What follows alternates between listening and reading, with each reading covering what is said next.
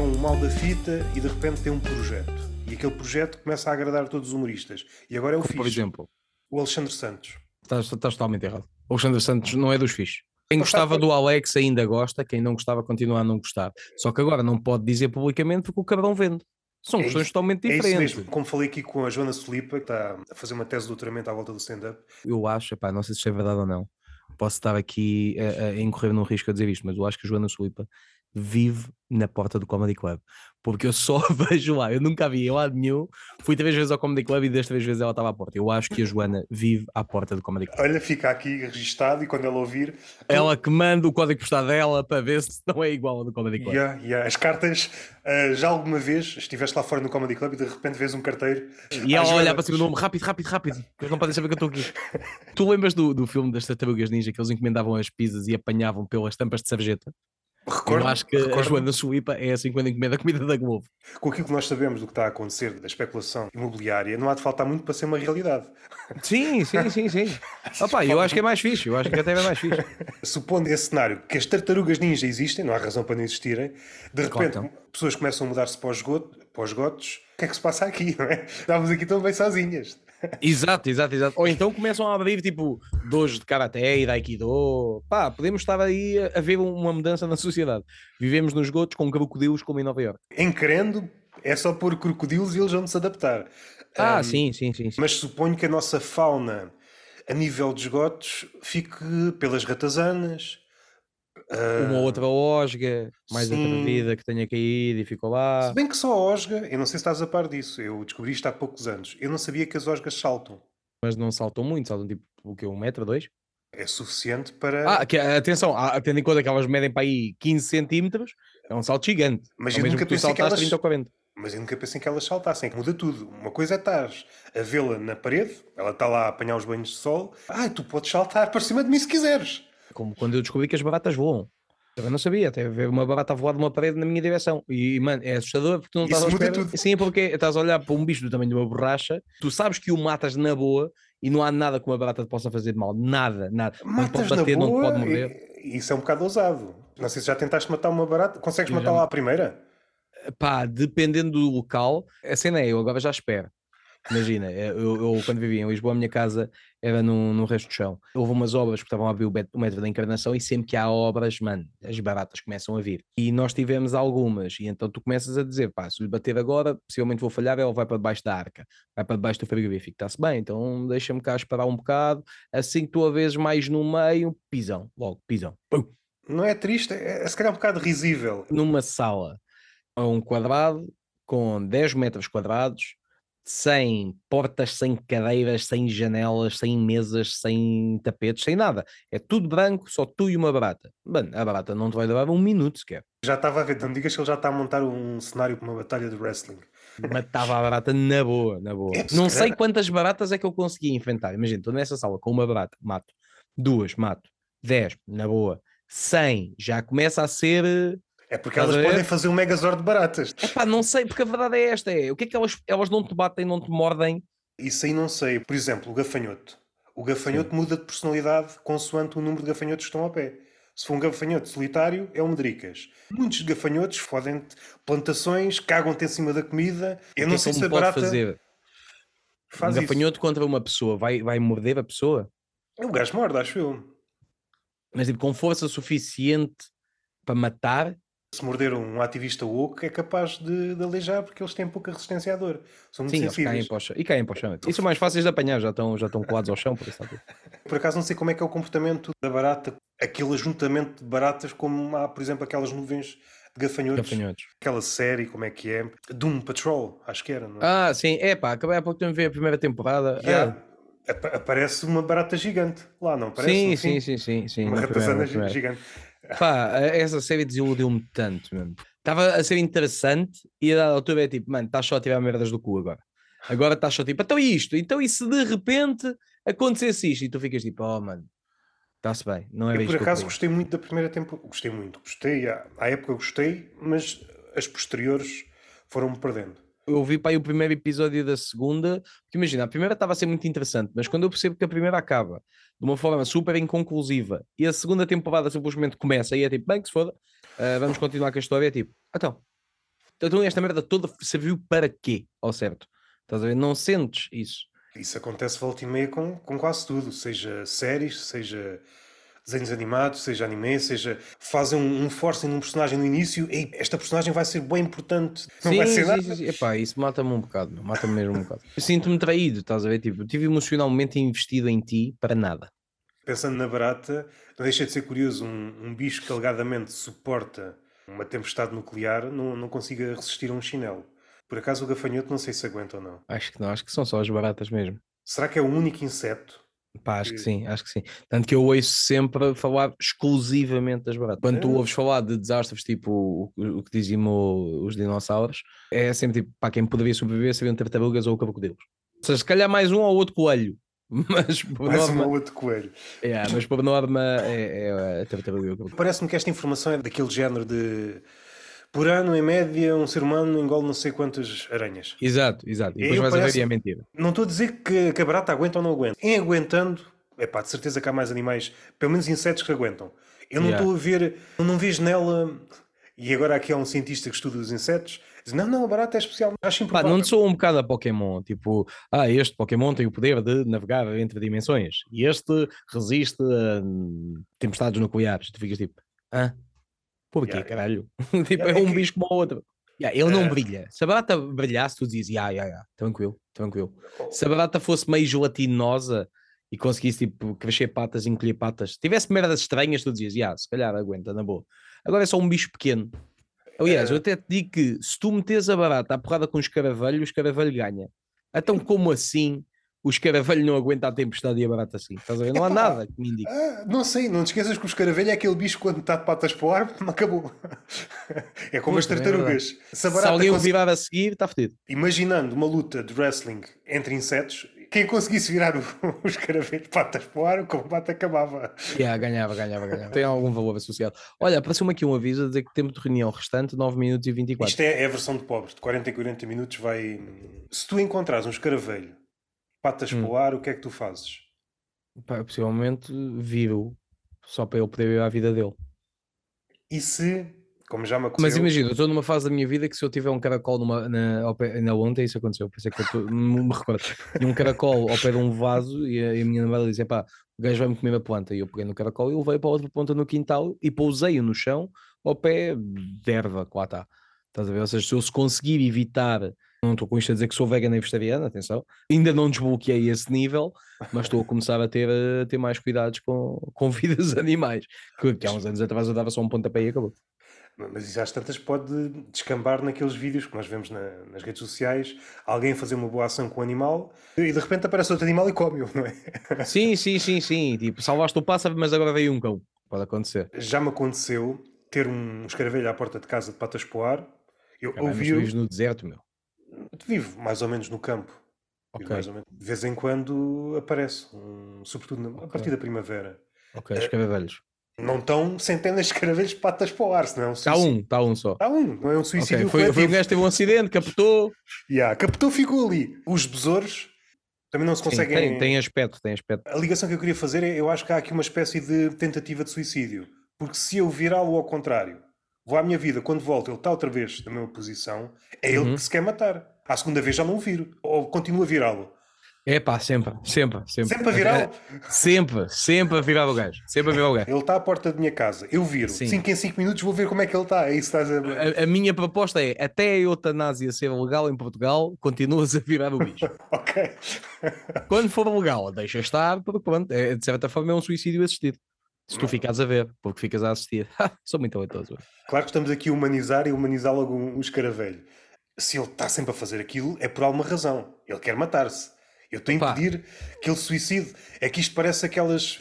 Não sei se sabes, as fábricas da, da Apple na China têm redes para impedir que Uhum. as pessoas se suicidem. Ah, É. Assim, se te atirares da janela, ficas na rede e voltas para a fábrica outra vez. Depende, quantas vezes é que tu podes fazer isso? Até chegar a um ideia. ponto que eles digam, epá, já chega. Porque qual é que é o pior que te pode acontecer? É melhor não, não me tentar suicidar, senão eles despedem-me. Zé, espera lá. Tu queres te matar? Sim. Estás preocupado com o teu trabalho? Sim. Ah, faz sentido. Queres matar-te? Espera que o turno acabe. E a minha cena é, imagina, tu tentas saltar, ficas preso na rede, voltas, não sei o quê, ok, 20 minutos. E se tu voltas a tentar? E se ficares ali até dar, estás a ver? O que é que vai acontecer primeiro? Tu és despedido ou eles tiram a rede do género? Pá, deixa aí, foda-se. Eu que vá. E se forem muito numerosas as tentativas, de certeza que há uma pessoa cujo trabalho é só ir buscar essas pessoas que estão na rede. Sim, sim, sim, sim. Como quem é para uma piscina, com um pau Yeah. muito comprido. Sim, vai só vai pescá-los, trazê-los. a- Yeah, yeah, yeah. Isso era fixe. E possivelmente conseguia, porque a maioria vai ser crianças. Isso pode ser um critério de admissão. Pá, tu és demasiado pequeno, passas pela rede.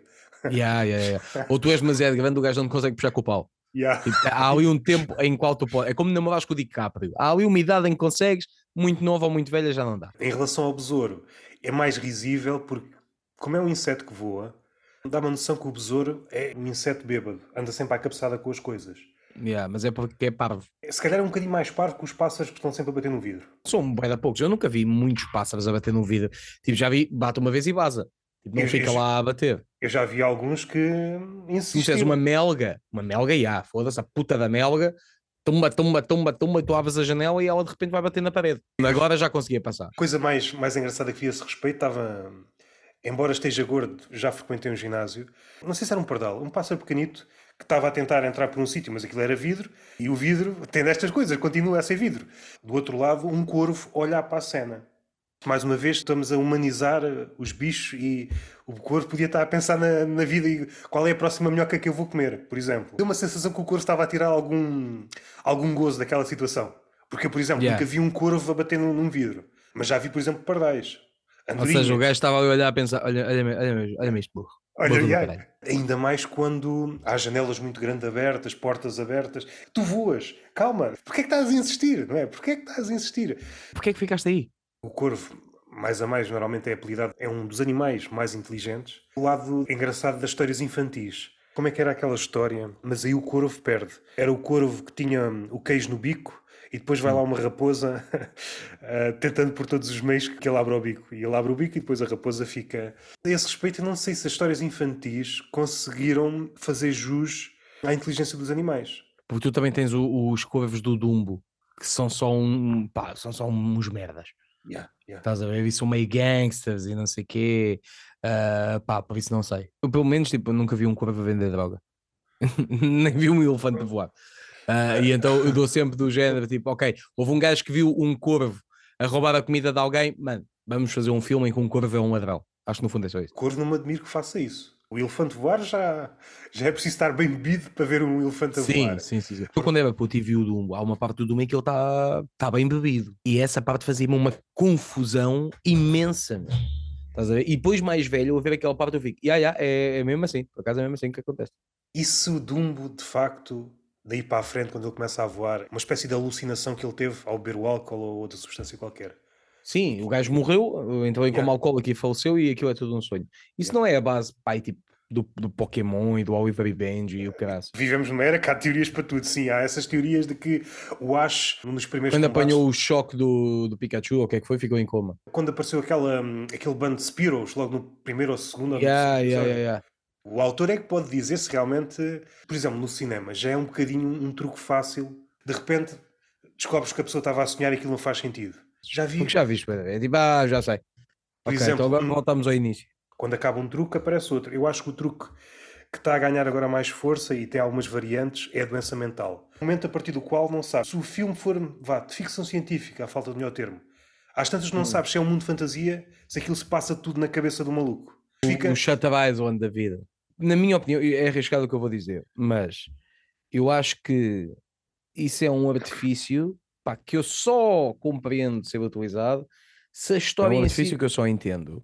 Só entendo que esse artifício, chamemos-lhe assim, seja utilizado se a história já de si não for eh, muito interessante.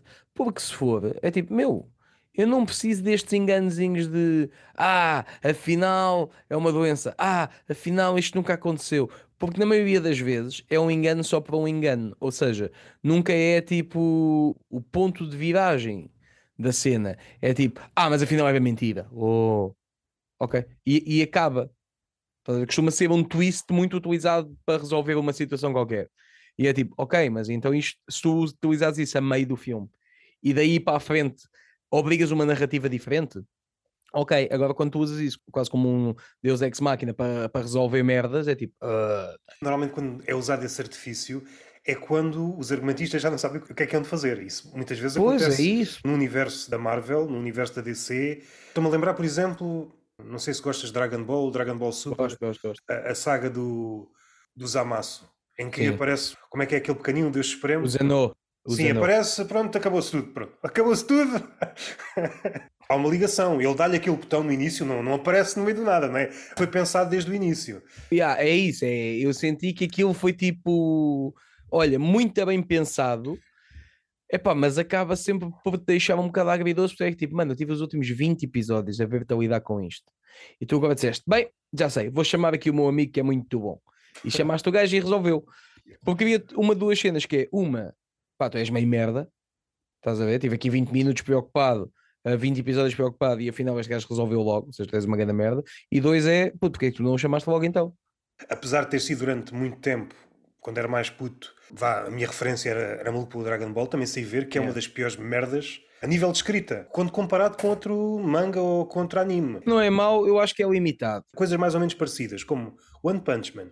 Pá, mas atenção, atenção. One Punch Man surge quase 30 anos depois. Sim, sim, sim. É, é devedor. Ball. É devedor, mas por exemplo, É o Naruto, o Naruto em comparação tem, tem muito mais camadas que o Dragon Ball. É pá, sim, mas também tinha uma, uma pretensão diferente. A cena é essa, que o Dragon Ball foi um marco inicial de um certo tipo de, de registro. É pá, que é muito difícil tu, tu depois conseguires comparar. Im- Imagina, era o mesmo que a- acho que isto acontece também no futebol, mas como de futebol não percebo nada, vamos falar de wrestling. Acontece muito quando comparam um lutador de agora com um lutador dos anos 80. E é tipo, mano, não dá para comparar. Ah, mas o, o de agora, eh, e olha, eu até já vi isto na ginástica artística, um vídeo que comparava a ginástica artística dos anos 60 com a de agora. E tu olhas e dizes, mano, como é que é possível? Antes a malta dava duas cambalhotas e era uma loucura, e hoje em dia tem de andar ali aos saltos, papum, papum, papum. E eu digo, "Então, mano, porque as cenas evoluíram. Ou seja, para mim é muito ingrato comparar o Dragon Ball, que veio com uma proposta muito única para a sua altura, com uma pretensão muito única para a sua altura, com cenas que vieram depois. E atenção, não tem de ser muito tempo depois, basta ser um ano. Porque só com um ano tu já dizes: espera, isto aqui foi meio merda. Estes gajos perderam estes episódios aqui para nada, esta história aqui é meio bã, já se previa para onde é que isto vinha, os gajos estão a reciclar todos os arcos constantemente, vamos fazer algo diferente. Estou a criticar, mas do ponto de vista do dinheiro, do- de fãs, epá, é uma máquina de, de gerar, eh, mesmo durante aquele tempo que teve parado antes do Super, continuavam a sair jogos, continuava a sair não sei o quê, e aquilo vendia. Quando comparas coisas mais recentes, mesmo, por exemplo, o o Super, ou mesmo continua a sair a manga, eu acho que não há uma ambição feita à imagem do seu criador, de alguma forma respeitar a tradição. Mas quando comparas a ambição, por exemplo, do One Punch Man, como é que é o outro que eu vi há pouco tempo, o Jujutsu Kaisen, ou uma merda assim, não sei se estou a pronunciar bem, chamado Gojo, acho eu. Eu acho que é quase um rip-off ao, ao Kakashi, do Naruto, mas só que tem uma merda a tapar, o, acho que é os olhos, os dois, Ok. salvo erro. Nunca vi Naruto. Vi Naruto, mas foi a última coisa que, assim, de grande fogo, se visse ia gostar do One Piece. Mas como é uma, uma coisa tão gigante que já passou dos mil e tal episódios, epá, não dá, não é? Não dá, não Sim, dá sim, para, eu, tô- eu também estou-me a guardar, estou-me a guardar para começar a ver depois. Segundo os fãs, One Piece é o melhor dos três. Mil episódios é incomportável. Não indo para aqui para os animes, foi o caminho que foi com, com o Fakir e depois cortei para aí 40 minutos em que estivemos a falar de jogos Yeah, e a yeah, falar yeah. de, de anime. Tivemos a falar de jogos de, de luta, Mas então a pretensão do teu podcast ao fundo é falar do quê? a falar de coisas. No geral. Só há uma coisa que eu tenho vindo a notar pela forma como eu tenho estado a lançar isso. Normalmente há uma distância temporal entre a conversa e depois o lançamento. Atualidades não vale a pena falar porque, mesmo que tenhamos opiniões correiras sobre um determinado tema, de que é que vale estás a falar de uma coisa se eu lanço isto daqui a um mês ou dois? Já não tem impacto. Melhor que ninguém sabes, sabes essa experiência. Em cima do acontecimento. Caso contrário, Sim, sim, sim, sim. é- Eu agora, por exemplo, hum, no dia 26 de fevereiro de 2023, estreia um novo reality show. Obrigatoriamente tu tens de lançar vídeo dia 27. Porque aquilo estreou dia 26, tu tens de lançar logo no dia a seguir. Eu tomei a opção consciente só lançar dia 28. Não foi por eu acreditar que não conseguia lançar dia 27, foi por eu dizer assim, vai ser muito estressante para mim e eu não quero ter de ser este gajo. E acima de tudo, eu não quero ser o gajo que corre para apanhar tudo. Eu fui isso durante muito tempo. já estou na boa com isso. Imagina, o reality show começa às 10 da noite, acaba à 1, 2 da manhã. Digamos que no dia a seguir, 6 da tarde, havia um vídeo do Baicotinho sobre o programa. Pá, tive-lhe o chapéu. Foi muito rápido, é muito tempo, e o gajo conseguiu fazer a cena. Pá, bacana, bacana, bacana. Agora, eu já não quero ser esse gajo. Eu prefiro ser o gajo que diz: Ok, escrevi o guião, agora vou tomar banho, agora vou beber um café, agora vou ligar a alguém para despachar aqui um certo assunto. Ok, agora vou gravar. Ok, já gravei, agora vou passar para o computador, agora vou estar um bocado com os meus gatos, agora vou estar com outro gato, e agora com outro gato, e agora com outro gato, e agora com outro gato, que eu tenho cinco. agora vou jogar um bocado. Agora vou sincronizar. Está sincronizado. Pronto, agora vou começar a editar. Olha, a miúda saiu agora do trabalho, são 10 da noite. Vamos jantar, vamos ver um filme. Ou seja, eu nesta fase já não quero ter essa corrida, porque eu acho que eu ter esta calma permite-me pensar um bocadinho mais sobre se eu quero assim tanto falar do assunto ou não, porque às vezes tu podes ver um assunto que está toda a gente a falar, gravas o vídeo antes, passado 6 horas já acabou. É tipo, não, não interessa. E prefiro também que a malta perceba que eu já não estou a correr para as visualizações, eu estou a falar de um assunto. É claro que também não vou falar do programa passado um mês, estás a ver? Tem de haver ali um, um bom senso de pá, segundo até ao terceiro dia podes se for para a semana, se calhar já é tipo, mano, já se falou, a malta que queria ver já viu, a malta que queria saber o que é já pesquisou, já não há grande preocupação. Já não sinto a obrigatoriedade de ter de ser o primeiro, como antes sentia.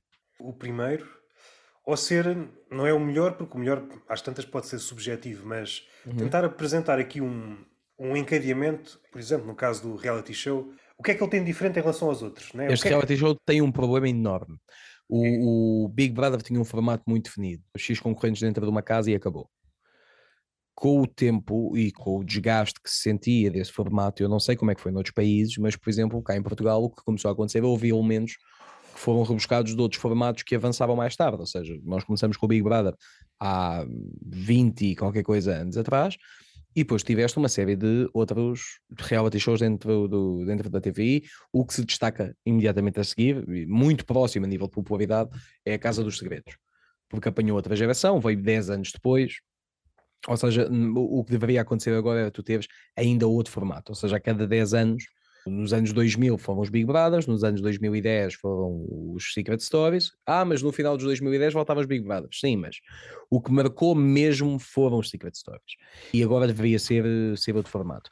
A questão é que quando se voltou ao Big Brother, no final dos 2010, início dos 2020, o Big Brother estava um pouco desgastado e havia medo por parte da produção, acredito eu. Isto é tudo suposições, que eu estou, estou aqui a dizer porque não falei com ninguém da produção sobre isso. E então, ok, vamos voltar com o Big Brother, mas com alguns elementos, por exemplo, do Secret Story. Ou seja, vamos ter uma voz que fala com eles, que vai ser o Big Brother, ou seja, em vez de ser, em vez de Big Brother ser o conceito do Orwell de, de estar sempre a ser vigiado, o Big Brother passou a ser uma entidade ciente.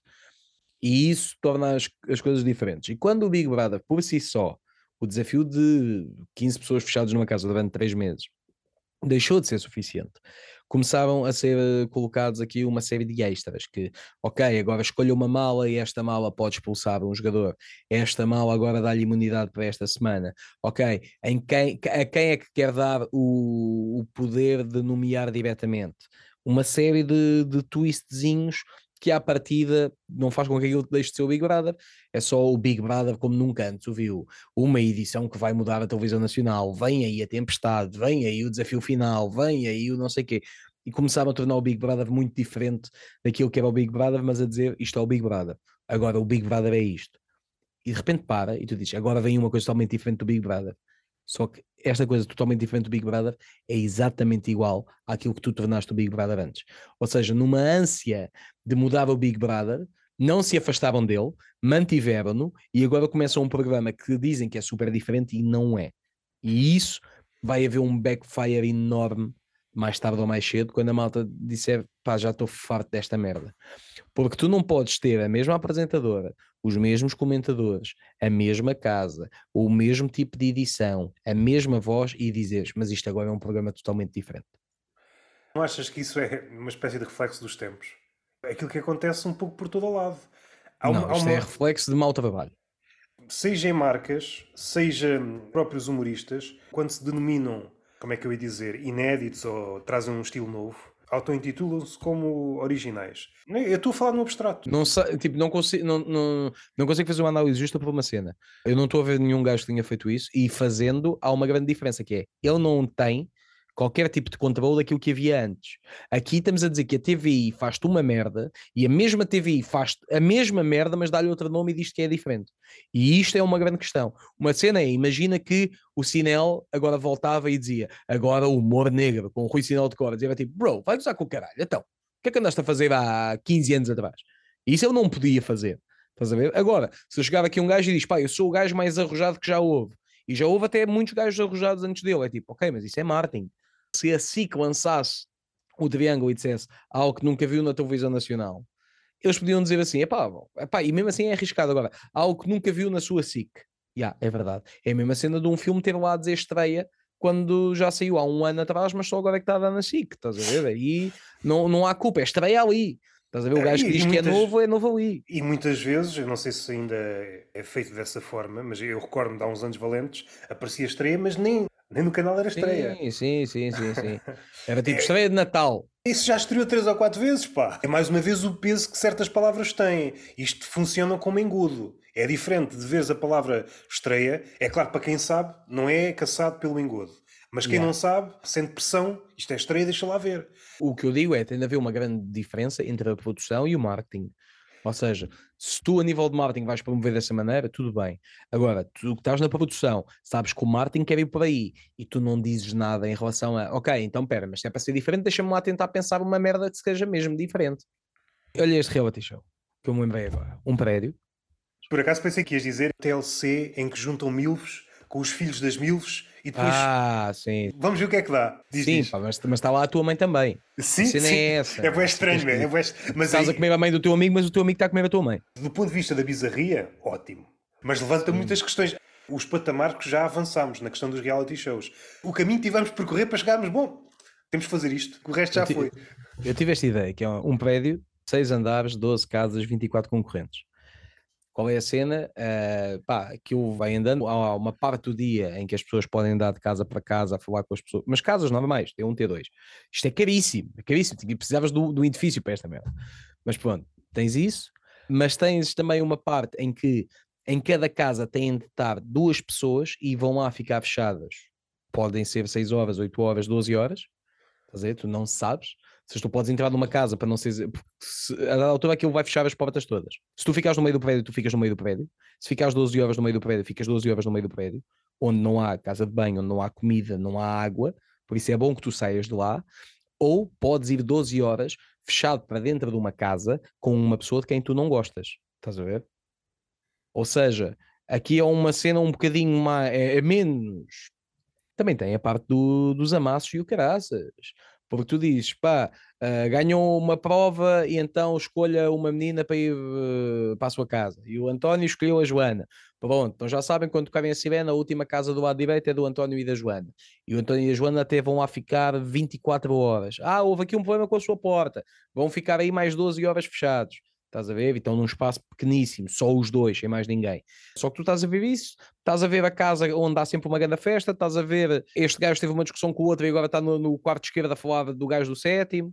Epá, eu acho que aí era muito parecido ao Big Brother, mas por outro lado era totalmente diferente. E se tivesse então a cena do jogo de cadeiras quentes, de entra rápido, sai rápido, ficas com esta, foda-se, agora eu e tu ficamos fechados na mesma casa, é pá, que merda, mandas os gajos para o último andar e dizes agora só há as casas cá em baixo mas a escada está trancada, pá, por isso escolham agora, querem ficar na mesma casa juntos ou vão ficar em casas separados? E de repente até diz, foda-se, os gajos ficaram em 12 horas fechados em casas separadas, só porque não, não suportam.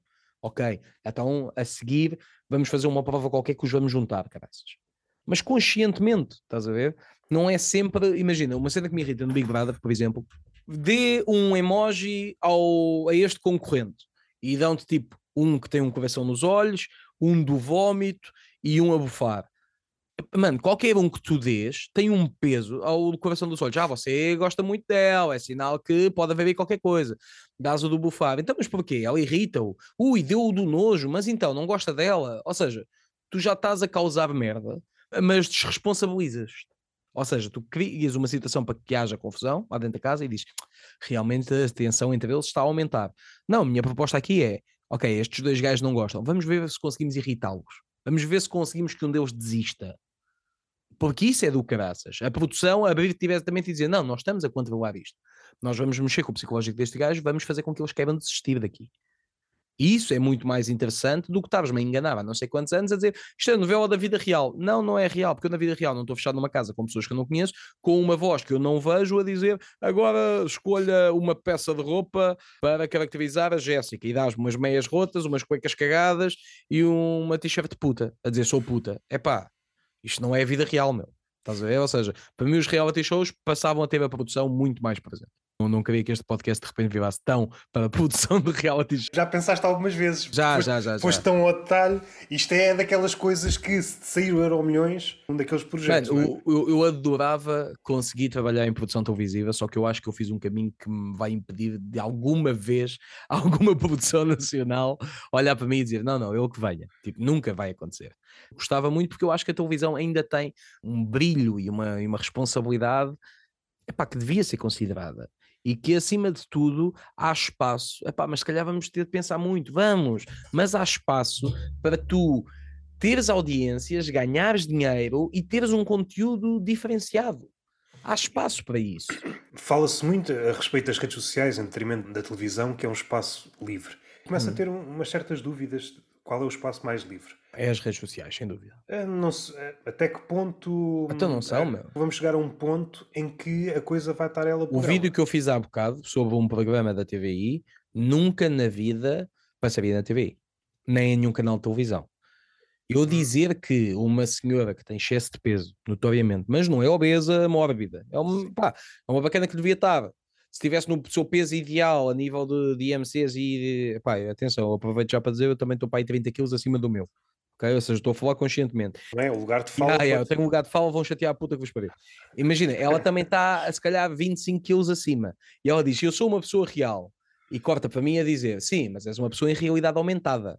Epá, isto nunca na vida passaria na TV. Nunca passaria num canal de televisão. Mas também te posso dar um contra-exemplo. Há certo tipo de comentários sobre determinados tópicos Podes pôr no YouTube, num sítio qualquer, mas certamente vais ter problemas ou ele vai desaparecer. Isso já me aconteceu. E na televisão, caso consigas chegar às pessoas certas, ele vai lá estar. O que aconteceu foi o Gustavo Santos bloqueou-nos um vídeo sem querer, porque uh, foi uma entrevista Pá, o gajo, o gajo disse os comentários dele sobre a, a, a Covid-19, nós discordámos, obviamente, mas como tinha uma das pessoas a dizer que não acreditava e tudo mais, o YouTube bloqueou o vídeo. Isso não acontece na televisão porque a televisão tem a sensibilidade necessária de perceber, ok, é um gajo que está a expor a opinião dele e está a ser. Uh, pá, alguém está a fazer um contraponto, estás a ver? E no YouTube não é isso, no YouTube é só isto é desinformação, bloqueou. De outra razão, aí digo, a televisão realmente está à frente do digital, porque Sim. tem uma componente humana. Eu acho que a pandemia não é que marca o início, mas marca qualquer coisa de, de novo. Começou com essa contra ou suposta contra-informação uhum. em relação à Covid e agora é aplicada a tudo. Fiz uma piada. Temperatura, eu acho que nem referia como uma piada por escrito. Não referi se estava, estava nas entrelinhas de aquecimento global.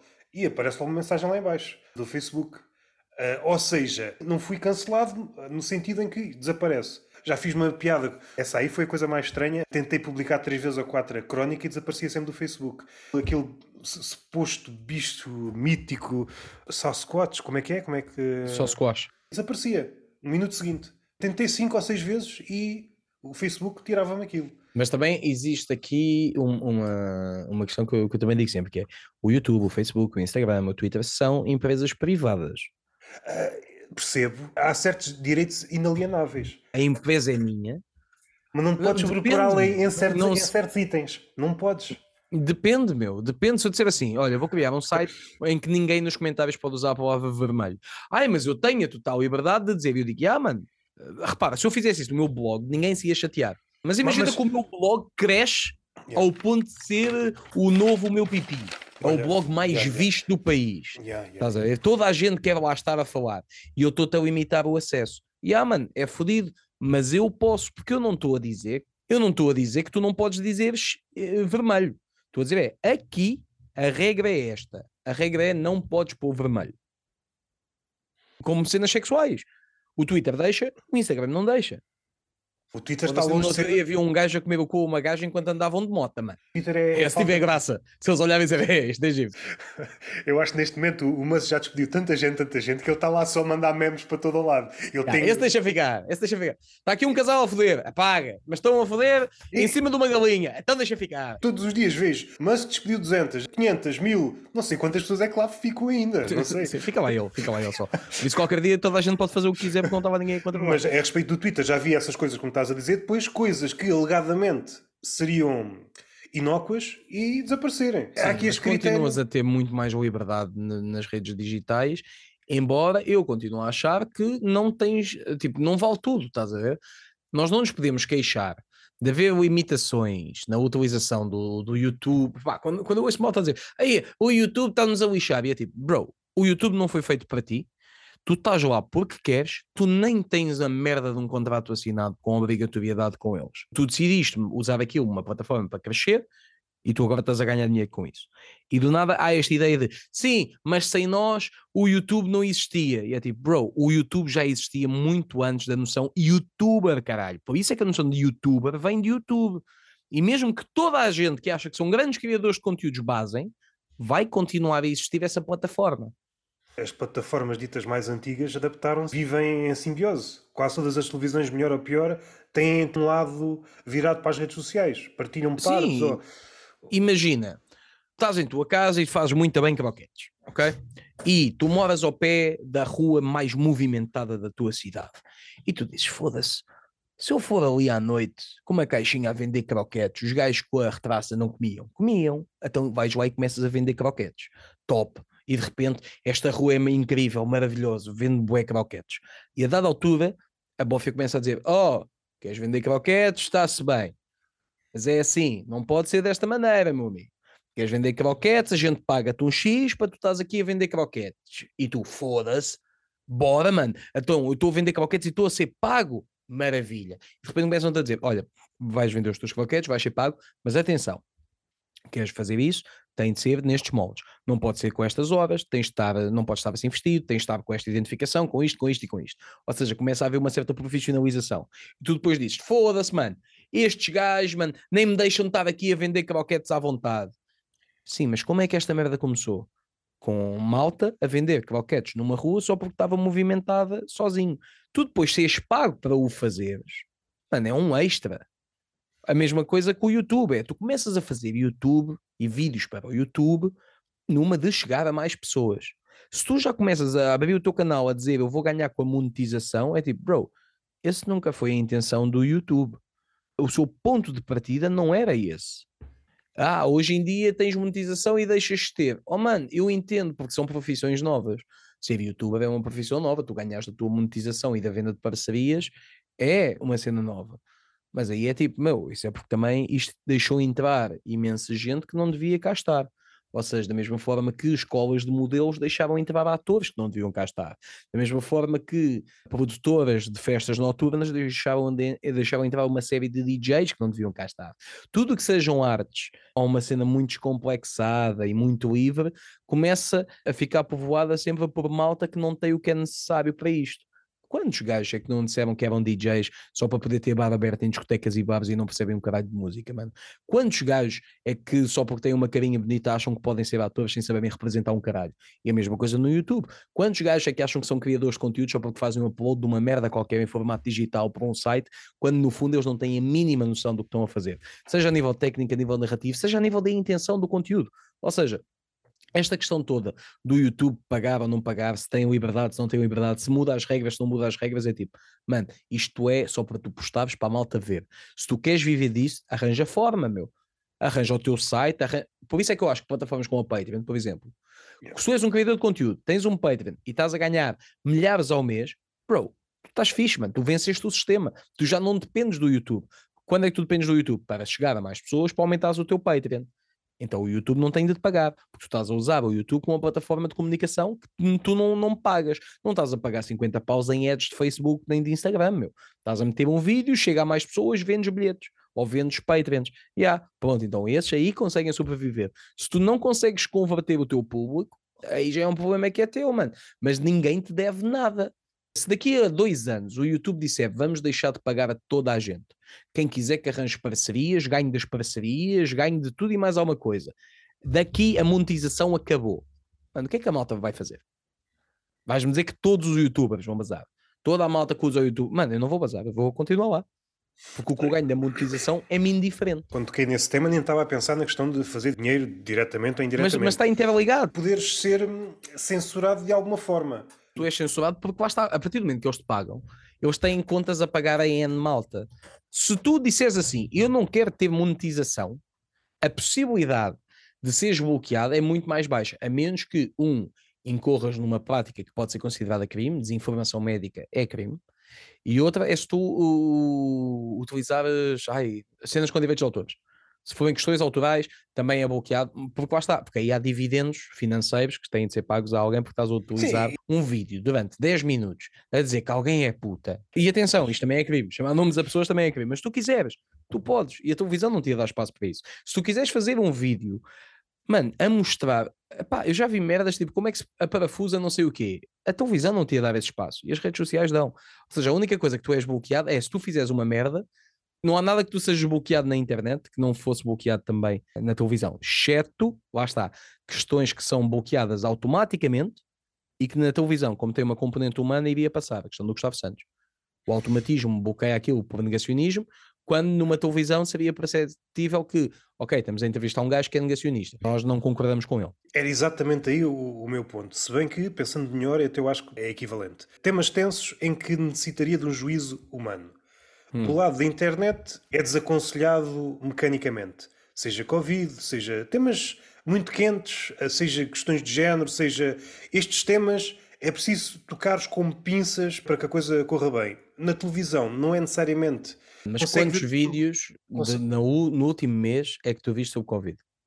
Sobre eh, questões de género. De Covid, humoristicamente falando, foram todos censurados, por isso é cada vez nenhum. Quando eu quero saber dessas questões, Mas o, o que eu quero dizer é, livros ou coisas desse género. o que eu quero dizer é, isso é uma não questão. Ou seja, esses conteúdos que são o estandarte da liberdade que estamos a perder porque não podemos falar deles, na verdade não há muita gente a falar.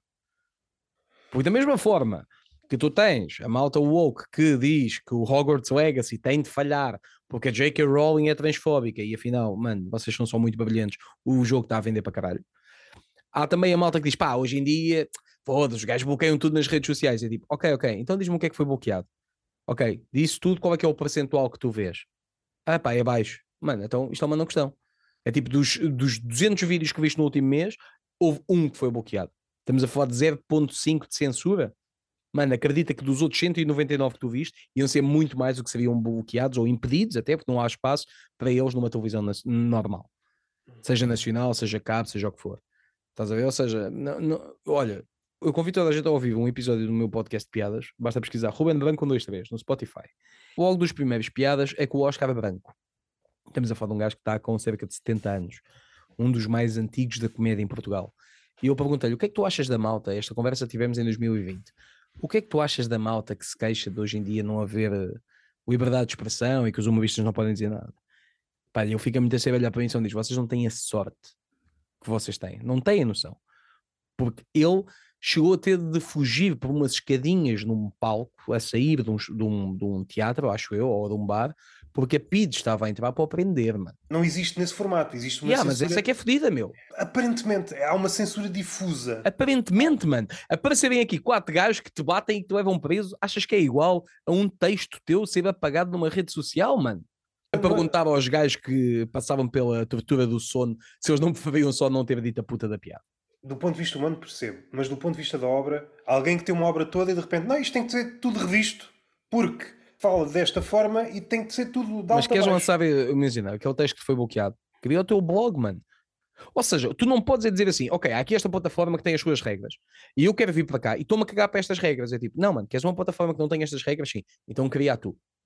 Aqui estava já a pensar só em formato livro. O que está a acontecer em alguns países, pegam em certas obras de certos escritores, alguns vivos, outros mortos, de repente, de alto a baixo, há aqui termos ou, expressões, vamos corrigir isto tudo. Sim, sim, Por sim, sim, exemplo, isso- mas no- isso aí é muito diferente. Por exemplo, no Brasil já há uma figura só para hum, aconselhar ou desaconselhar os escritores que, que é coisas problemáticas. Bom, tu és branco, não podes falar sobre coisas fora da tua esfera. Isto aqui é um contrassenso enorme.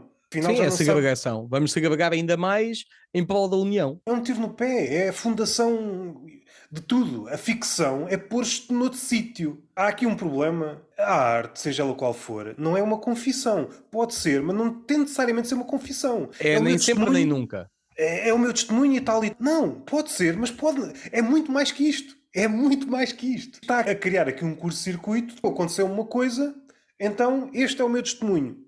E depois começa a haver um rigor, um purismo. Mas será que te aconteceu mesmo? Será que és suficientemente negro? É porque não sei. Olha, isto é mais negro do que tu. Aconteceu-lhe ainda mais. Deixa o outro falar, pá. Afinação de purezas.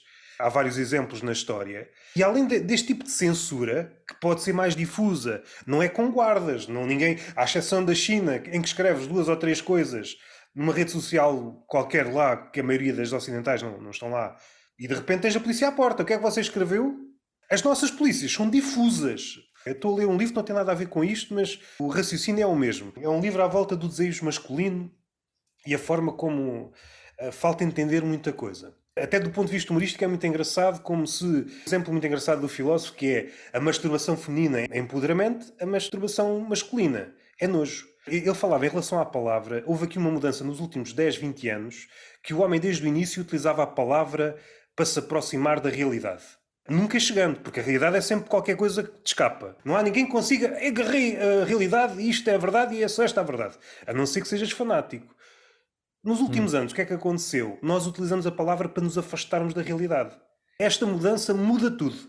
Aquilo que tu vês no Twitter é aquilo que acontece nas academias, seja no Canadá, seja nos Estados Unidos, e é aquilo que vai passando depois para toda a gente. Se reparares, o discurso atual, seja em políticos, seja em não estou a dizer que é todos comediantes. Aqueles mais da ala supostamente ativista, é este o discurso. Utilizam a palavra para afastar o problema. Quanto mais eu falar, mais o problema fica diluído. E esta mudança, quanto a mim, se isto é censura, epá, há aqui um grau de parentesco. Eu acho que é um caminho longo e tumultuoso entre uh, aquilo que, o, o tipo de, de, censura que para mim é uma censura real, que é o tu não poderes mesmo dizer, que é a questão da alteração das obras e tudo mais, epá, que nós não vivemos em Portugal ainda. Não estou a dizer que nunca vai acontecer, infelizmente pode vir a acontecer. Agora, eu também não gosto de ser fatalista e comparar as dores de outros países para cá.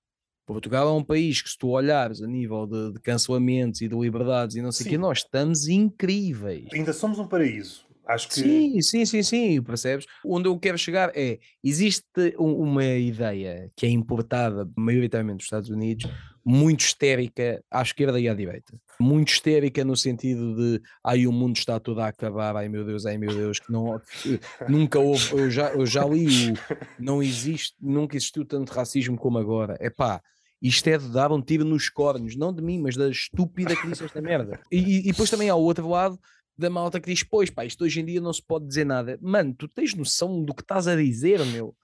Tu estás num sweet spot incrível, meu. Tu podes estar a fazer piadas do que tu quiseres, tu podes ser preto e ser CEO de uma empresa há 100 anos atrás. Aliás, em Portugal nem é preciso ir há, há tanto tempo, há 50 anos atrás. Um preto não era CEO e tu estavas a dizer uma piada e eras preso. Pá, dizemos que isto está pior. É tipo, mano, não, não está. Agora, ah, então estamos bem. Não, estamos melhores, estamos fixes. Eu acho que estamos fixes, não estamos incríveis. Os incríveis era. Incrível, eu acho que tu nunca vais conseguir estar. Porque há uma questão de sensibilidade que tu não podes obrigar toda a gente a ter. Acho que vai Sim. sempre haver discriminação, vai sempre haver racismo, vai sempre haver xenofobia, vai sempre haver isto numa dimensão, numa outra dimensão, vai sempre haver eh, ladrões, vai sempre haver pedófilos, vai sempre haver agressores. Vai... Em relação ao Oscar Branco, isto são temas ultra complexos e depois desdobrados, cada um desses mini temas dava horas e horas. Eu acho que a esse ponto da, da nossa relação com a palavra, isto modificou completamente tudo. E depois há outra coisa que é a coragem aquilo que aconteceu ao Oscar Branco, que aconteceu a vários outros artistas, mesmo assim eles não recuavam. Eles sabiam aquilo que podia acontecer, não recuavam. O que é que Sim. acontece hoje? Havendo ou não censura, o artista pensa: bom, é melhor não meter neste, nisto. Eu uh, acho que a maior uh, diferença é, antes é, a censura vinha de cima e tu dizias, pá, foda-se, as não podem apanhar, mas é assim, o povo está comigo. Yeah, e hoje isso. em dia a censura vem do povo. Isso é a minha audiência que me censura. Agora, o que eu te digo é: Quantos desses que acham que a censura vem do povo é que se sentaram, epá, genuinamente, olhavam para o seu trabalho e tentavam perceber junto de todo o público, quem é o meu público? Oh, mano, sempre que vem alguém com menos de 20 anos criticar o meu trabalho, eu estou-me a cagar. Ponto. Não, porque não és o meu público. Aí que cringe. Oh, mano, vai para a puta que te pariu. Estou-me a cagar. Mesmo. Uh, vemos de voltar a ele. Essa expressão cringe, eu acho que também é sintomática de qualquer coisa, mas continua. Sim, continua. sim, sim. Pá, vem a malta mais velha. Ah, esta juventude. Oh, mano, oh, velha, morre. Vai já. Nem vais para o lado, morre só. Pá, porque não é o meu público. Eu quero é saber, junto das pessoas que me interessam, ou que à partida me interessariam, se o que eu faço é bem aceito ou não. E mesmo assim, não é assim tão linear. Ou seja, eu posso fazer uma cena, a malta não, não gosta, está bem, porque é a minha proposta, não querem ver, não vejam, não querem ouvir, não ouçam. Agora, a partir do momento que é fixe toda a gente se vender, imagina, de onde eu venho, há 20 anos atrás, se tu fazias merdas só para ter vendas, só para ter eh, audiência, tu eras um sellout, tu vendeste a tua arte, tu vendeste a tua identidade para isso. Hoje em dia, percebeste o que é que o público quer. Hoje em dia, adaptaste à realidade do game. Hoje em dia, encontraste uma nova vertente no teu trabalho para apelar a mais gente. Não, boy, continuas a ser um sellout. Continuas a adaptar-te porque és uma puta que te estás a vender.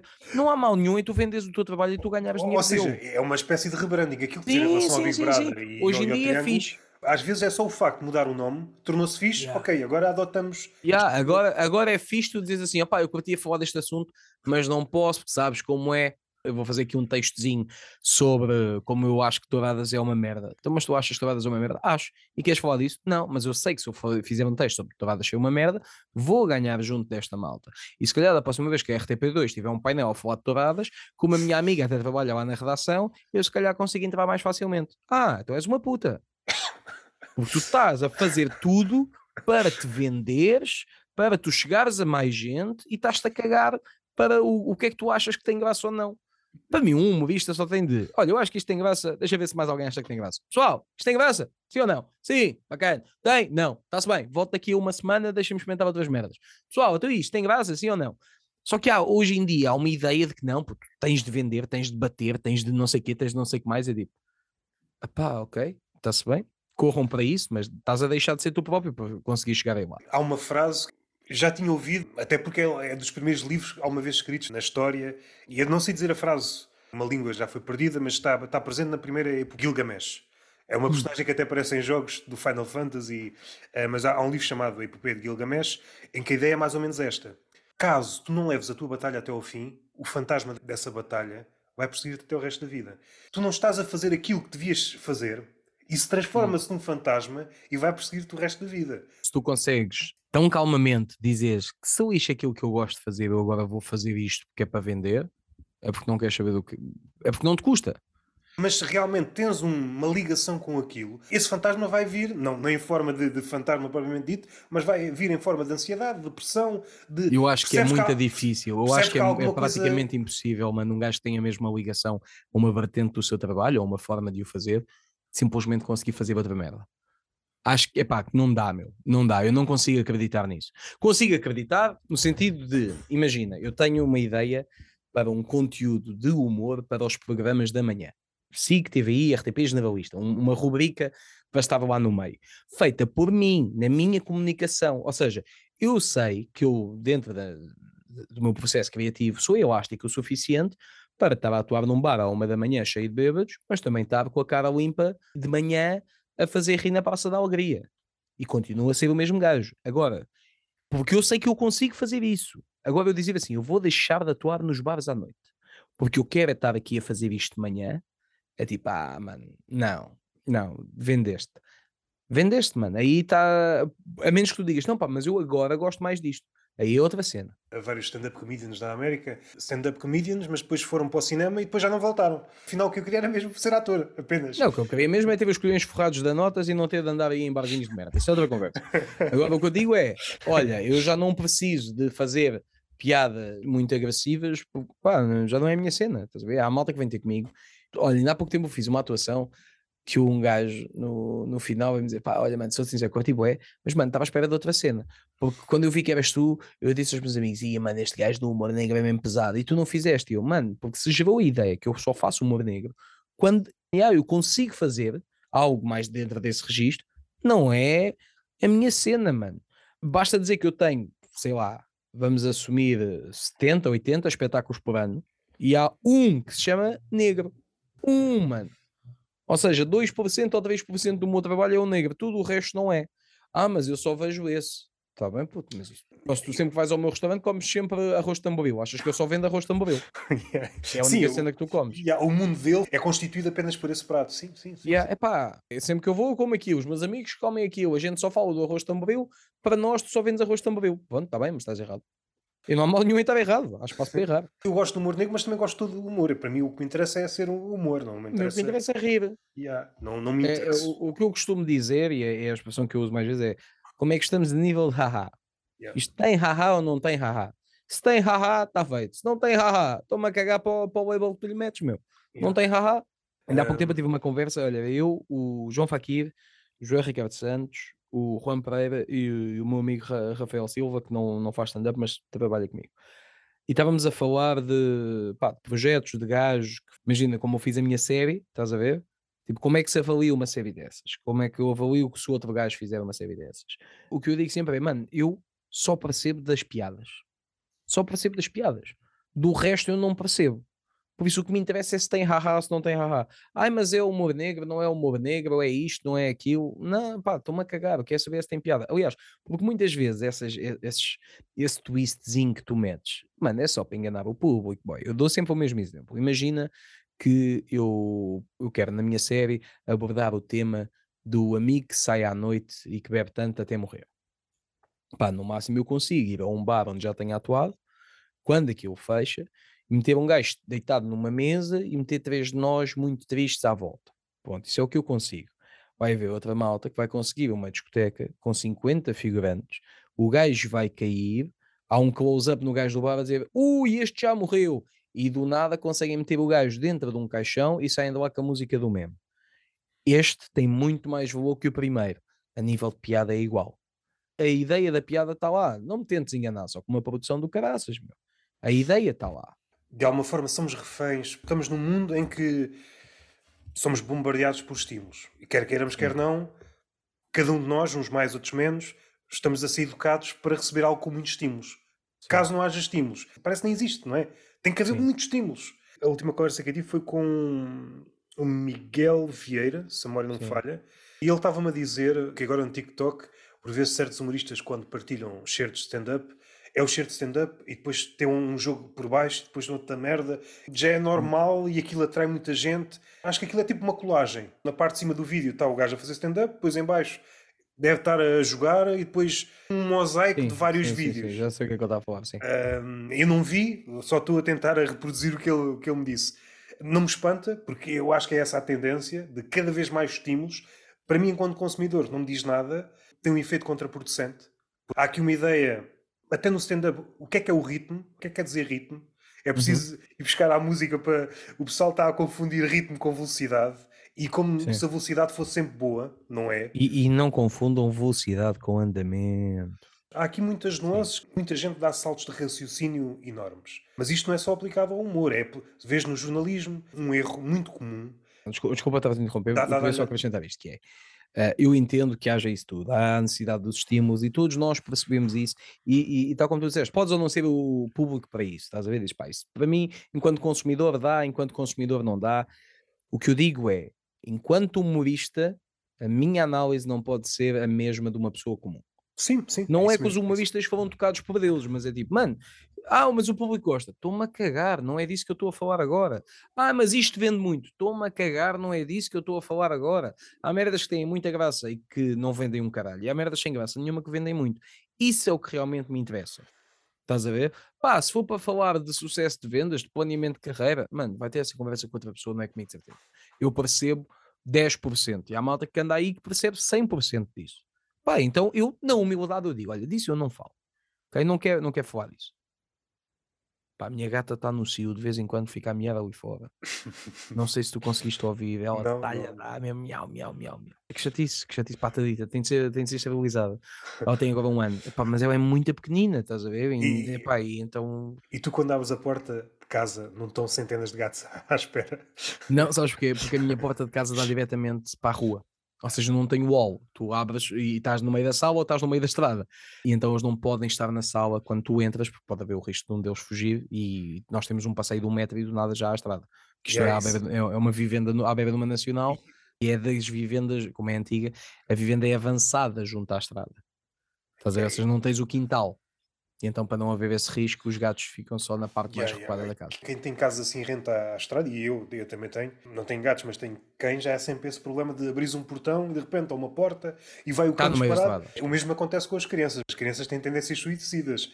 Um pai deixa a criança um bocado, de repente a criança vai atirar-se ao meio da estrada. Há aqui sim, qualquer sim, coisa sim, que falta explorar, porque reca a criança. Sente um bocadinho de liberdade, vou atirar-me para o meio da estrada. Há sim, qualquer... o que é que falhou na educação desta criança? Se um pai, como eu já vi tantas, tantas e tantas vezes, numa pastelaria, está aqui sossegado, o pai vai só pedir um pastel de nata, dá meia volta, está o puto já quase baixo num carro.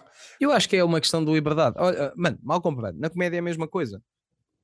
A partir do momento que um humorista tem a liberdade de, olha, mano, diz aí qualquer merda em palco. E, e é tipo, é, é, o final do espetáculo, já atuou, já não tem a obrigação de ser ah, engraçado. Sim.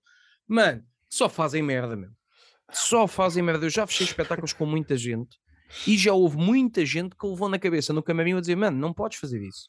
Tu não podes começar a falar mais um minuto, tu não podes pá, estar a distrair o público, se, estás a, se estão a haver agradecimentos, não podes estar a, em tronco nu a dar cambalhotas, meu. Uh, não dá, boy, não dá.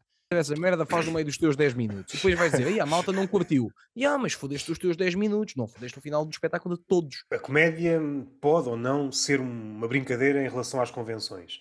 Mas seja como for, tem certos rituais. Se isto é para acabar, é para acabar, não é para. Claro, mano. Claro, é, mano.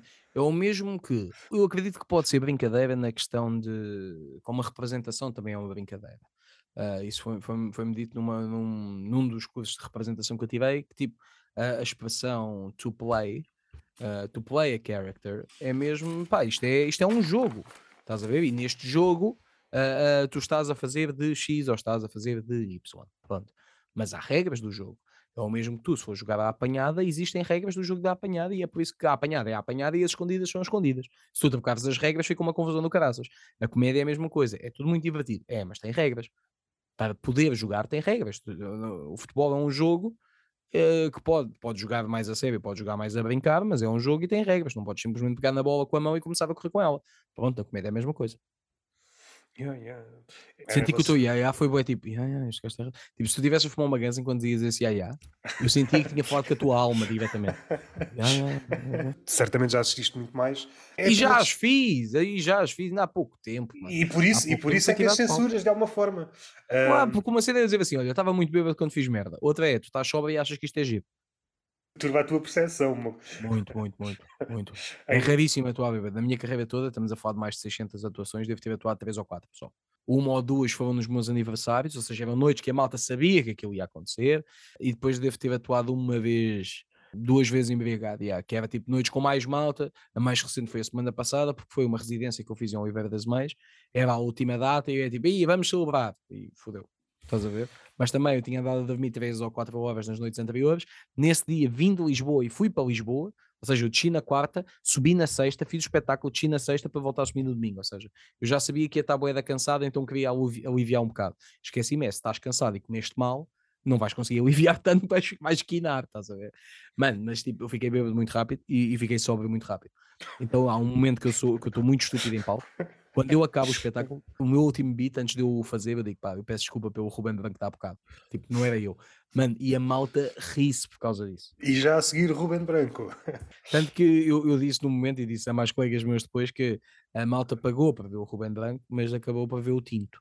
Porque aquilo já não era eu, tu não estás a ver o branco. Ah, o Marco Marcos ah, essa... O Marco Marcos estava lá. O Marco pois fez essa lá, referência, fez essa ah, referência. A malta pagou para ver o branco, mas acabou a ver o tinto. Esquece, essa... mano, esquece. Coitado do Marco, pá, coitado do Marco. a, ter trabalho, a ter trabalho no dia a seguir, estávamos aí para cima, dá, dá erro de verificar a injeção no meu carro. Opa, o gajo já estava a pensar que não ia chegar a casa. Mas correu bem, correu bem. Porquê?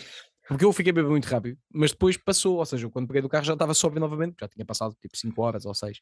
Eu percebi que isto havia aqui uma história aqui por trás. Yeah, é disso, é disso. É disso. Não sei se, tem, se tens muitas perguntas, agora que estamos a chegar aqui à, àquela que é, que é a reta final do podcast. Ele perguntou o Ruben Tinto ou Ruben Branco. Pois. Epá, eu prefiro o Ruben Branco. Acho que, esse, acho que o Ruben Tinto é muito simpático, mas é fora de palco.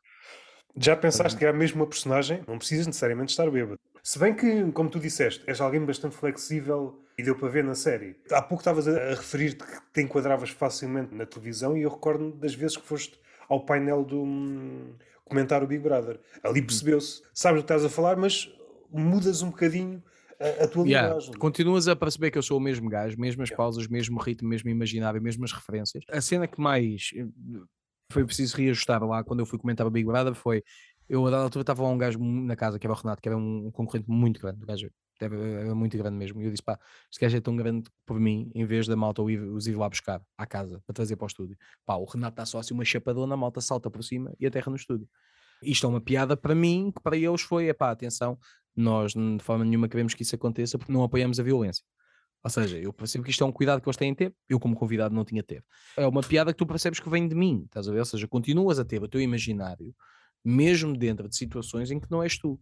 Não te podes é converter totalmente Epá, a menos que tu digas, não, não, mas eu, eu, gosto, eu gosto de chegar aqui e dizer totalmente o oposto daquilo que acredito. Pá, isso dá-me pica. Pá, pronto, ok, mano, se faz sentido para ti, se és, se és feliz assim, dá-lhe. a ver? Para mim, não. Não sei se tem aqui algum jogo por trás. Vou dizer exatamente como está escrito. Pergunta-lhe, por favor, se acha que a vida é como uma peça de barro. Pelo teu ah. riso, deves saber quem é que te perguntou, não é? É pá, não sei, não sei, porque há muita gente que me, que me lixa a cabeça com isso, estás a ver? Olha, eu arriscaria no João Ricardo Santos, que é o gajo que me não. lixa muito a cabeça com isso. O Hugo Soares lixa muito a cabeça com foi, isso. Foi o segundo, a segunda hipótese. Foi, foi o Hugo Soares. Pá, são gajos que estão sempre a lixar a cabeça com isso. Resumidamente. Epá, que filhas da puta. A cena da, da, peça de barro é, é aquela conversa. A tua vida é uma peça de barro. E quando tu estás a fazer, tu tens de estar a olhar para a tua peça de barro. Se tu olhas para a peça de barro do gajo ao lado o, o barro, como é muito maleável, tu metes mal a mão e fodeste a tua peça porque estavas a olhar para a dos outros. Estás a ver? E é uma frase que eu já ouvi, já ouvi muitas vezes, e há um gajo na comédia que diz muitas vezes, mesmo, muitas vezes, e eu já disse a toda a gente, inclusive a esse gajo, é pá, eu discordo totalmente, eu acho que isso é uma conversa estapafúrdia, no sentido em que eu tenho de estar a olhar para o lado, senão é tipo, mano, imagina que isso aplica à condução, tu estás a conduzir e caga, não olhes para mais ninguém, e ah, bro, e de repente não te apercebes que és o único filho da puta que está aí em contramão porque tu não paraste para olhar se o resto da malta está a fazer a cena como deve ser ou não.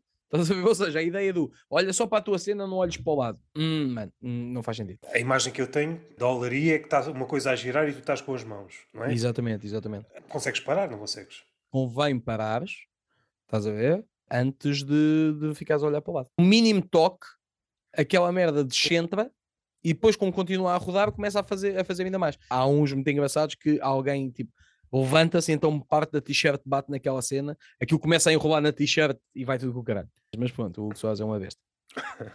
Ou seja, isto é Aquelas uma recorrência. Feitas... Sim, ah, foi alguém que fez e vocês às tantas. vou ser, vou ser sincero, é o Fernando Rocha que está sempre com essa merda. O Rocha é daqueles gajos de. Ah, olha, Mano.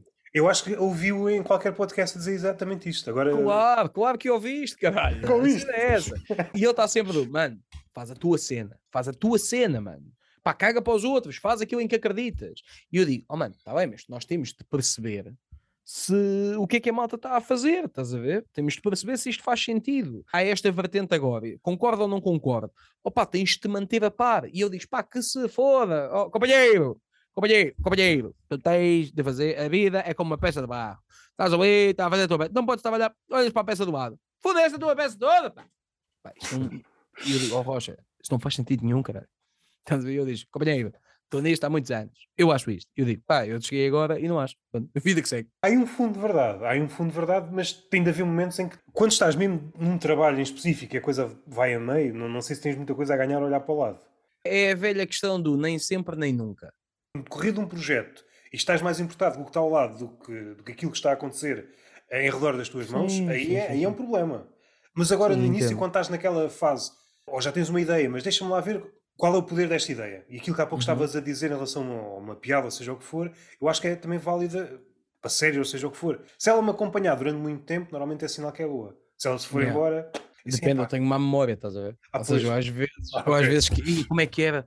Tipo, já me aconteceu, eu dizia uma piada e esqueci-me da piada. E a piada é muito boa. Mas o que é que eu me esqueci? Opa, Como está aqui.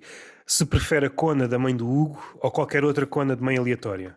Aqui, é, é que eu sinto que só, só vieram os estúpidos, estás a ver? Não veio, não Este veio é- uma pergunta pertinente. Se é pertinente ou não, depende da resposta. Eu acho que não podes culpar quem te faz a pergunta. Foi o André Carmo, esta aqui. Pois, pá, pois. Opa, olha, eu, eu, eu vou-te dizer, eu respeito todas as mulheres por igual, gosto de todas, gosto de todas, não só da do Hugo, atenção, quem tiver aí tenha uma mãe, pense hoje quando, quando se despedir dela, a dizer boa noite, até amanhã mãe, pense que eu também lhe diria boa noite mãe. Boa noite, mãe, e depois dá um beijinho ao Ruben quando ele aparecer. Sim, sim, não é preciso, não é preciso que as mães, as mães já dão com muita vontade. Umas duas ou três partes da tua conversa no Fala Agora, no podcast, que saiu há pouco tempo. Não sei se a conversa Uhum. estava gravada há, há muito tempo.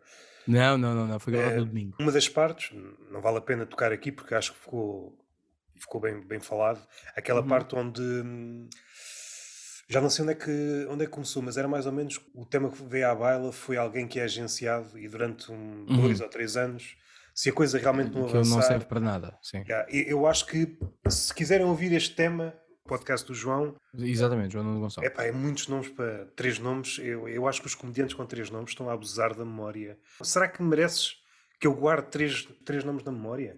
Epá, acho que, imagina, tens o caso do João Ricardo Santos, tem uma piada incrível no roast, já não sei quem é Yeah, sim, sim, sim, sim, sim, eu recordo, Yeah, eu recordo. que eu disse, recordo. ele chama-se João Ricardo Santos, para a malta esquecer que o primeiro nome é Joel.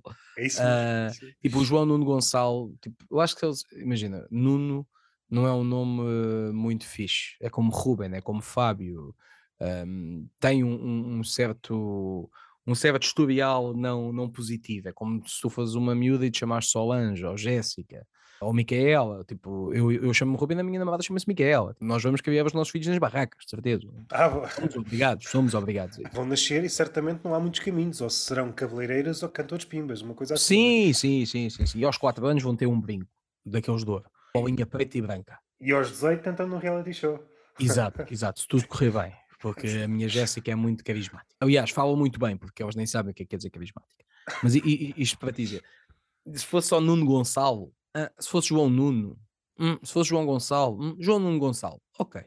Tipo, o que eu me arrependo, eu, eu se pudesse, hoje, eu, se começasse na comédia a saber o que sei hoje, primeiro ia partir tudo, porque no meu primeiro open mic fazia um sol e a malta ia ficar boeda confusa. E depois daí para a frente começavas só a fazer open mics, ao contrário, só para confundir Não, e daí para a frente Ah, ok. começava a fazer todo o material. que O bot chega ao pé de mim e diz: Olha, que fiz este texto novo, ok, mas estamos em 2023.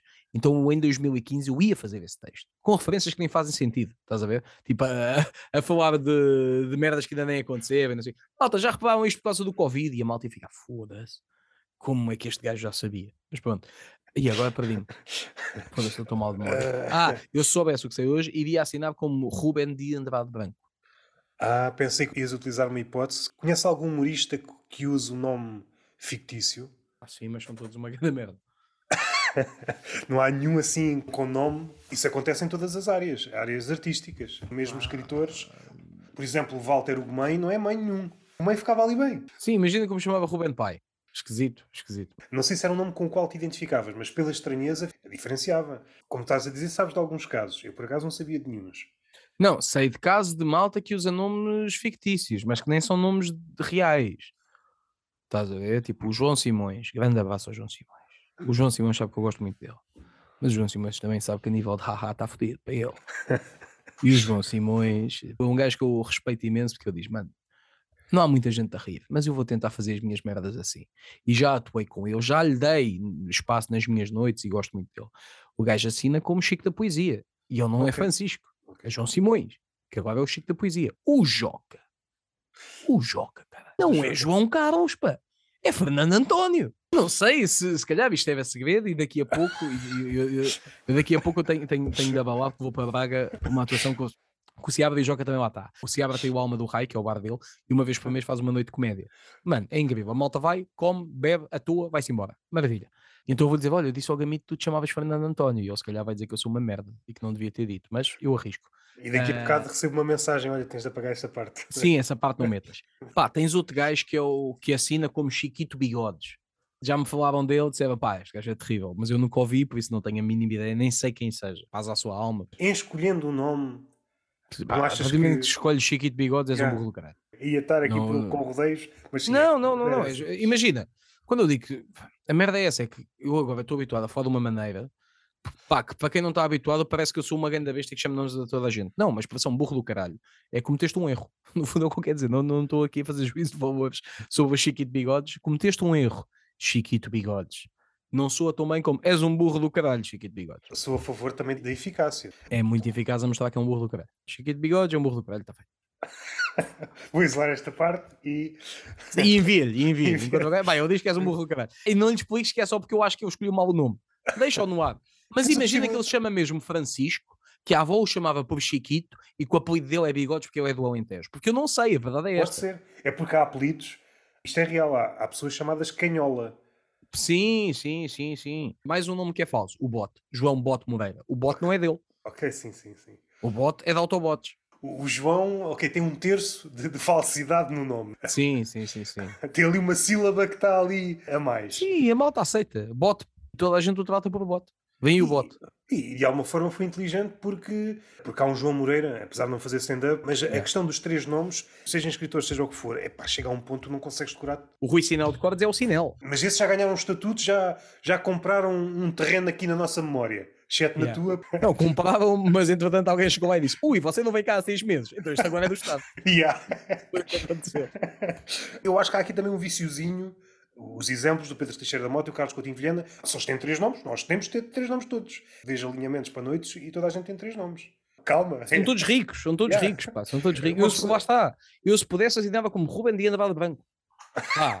Ou então metia só, cagava no Ruben e metia Gil, Gil é o meu segundo nome, e cagava para o branco. Imagina, quem é que tu prefere, quem é que acha que tem mais dinheiro? O Ruben Branco ou o Gil de Andrade? Lá está, só que eu acho que Gil de Andrade é para quando eu começar a escrever poesia. Gil Branco Gil Branco também dá, também dá, até porque é, Branco é um nome com muita história. Yeah, porque Gil limpa, Ruben diz logo que isto é ordenado mínimo. Yeah. Ruben tem aquela vibe de fast food. Gil não, Gil é, Gil é misterioso, Gil pode ser ou não. Gil Posso... pode, pode ser um drogado de 15 anos ou um idoso de 80. Estás a dizer que a mascote da Expo 98 era um drogado? Era, era. Já viste aquele cabelo, mano. E estava sempre a sorrir e acabei de dar abraço a toda a gente. O estava tudo fodido, meu. Por acaso não há assim tantas mascotes? Eu acho que a, a Covid acho que foi drogadas. Sim, drogadas. Sim, porque nós não sabemos quem é que está lá dentro. Tipo aquelas é. cenas do, do Mickey que tira a cabeça e está a fumar um cigarro. Já, yeah, yeah, está todo fodido. Vê-se que morreu. Yeah, está interiormente yeah, morto. Assim, foda-se que vida é esta. Se houvesse uma espécie de... Tens a câmara que está um, a ver o Mickey a abraçar as crianças e uma câmara interna a ver a face da pessoa que está lá dentro. Este contraste, divertir-me a, a ver estas coisas. Sim, aquela, aquela visão de dentro do capacete tipo Iron Man. Yeah, yeah, o gajo a morrer por dentro, mas por fora a cara do Mickey. Há aqui qualquer coisa de tortura.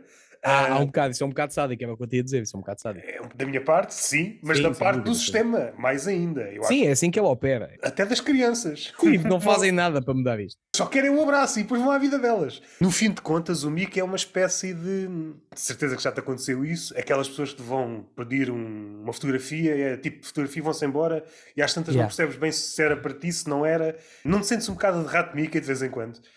Pá, um bocado, um bocado. Tipo, acaba o espetáculo, quer me ir embora e é tipo, pá, agora fica aí a decorar isto e a animar-nos. E é tipo, ah, mano, ninguém, ninguém quer saber se eu estou feliz ou não. Sinto que me estão a usar. Mas tu não consegues tirar a cabeça. Por debaixo de mim está uma cabeça de rato Mickey a fumar. É que isso sim é muito mais emocionante. Pensando nas mascotes, eu acho que desapareceram um pouco as mascotes e as que ficaram.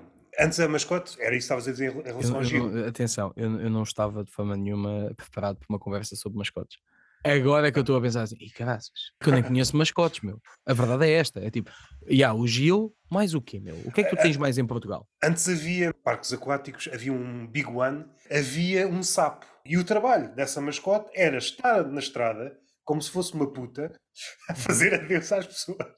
E isto era o trabalho deste, da, da pessoa que estava vestida de sapo. Agora, okay, isso é deprimente. Acho que ainda é mais deprimente que o Mickey. É um bocado, é um bocado. Porque tu estás na estrada. É que o Mickey é um Mickey, caralho. Ah, aquilo é só um Mickey, mano. Eu sou um Mickey. Aquilo é um sapo, é que nem sei se tinha nome.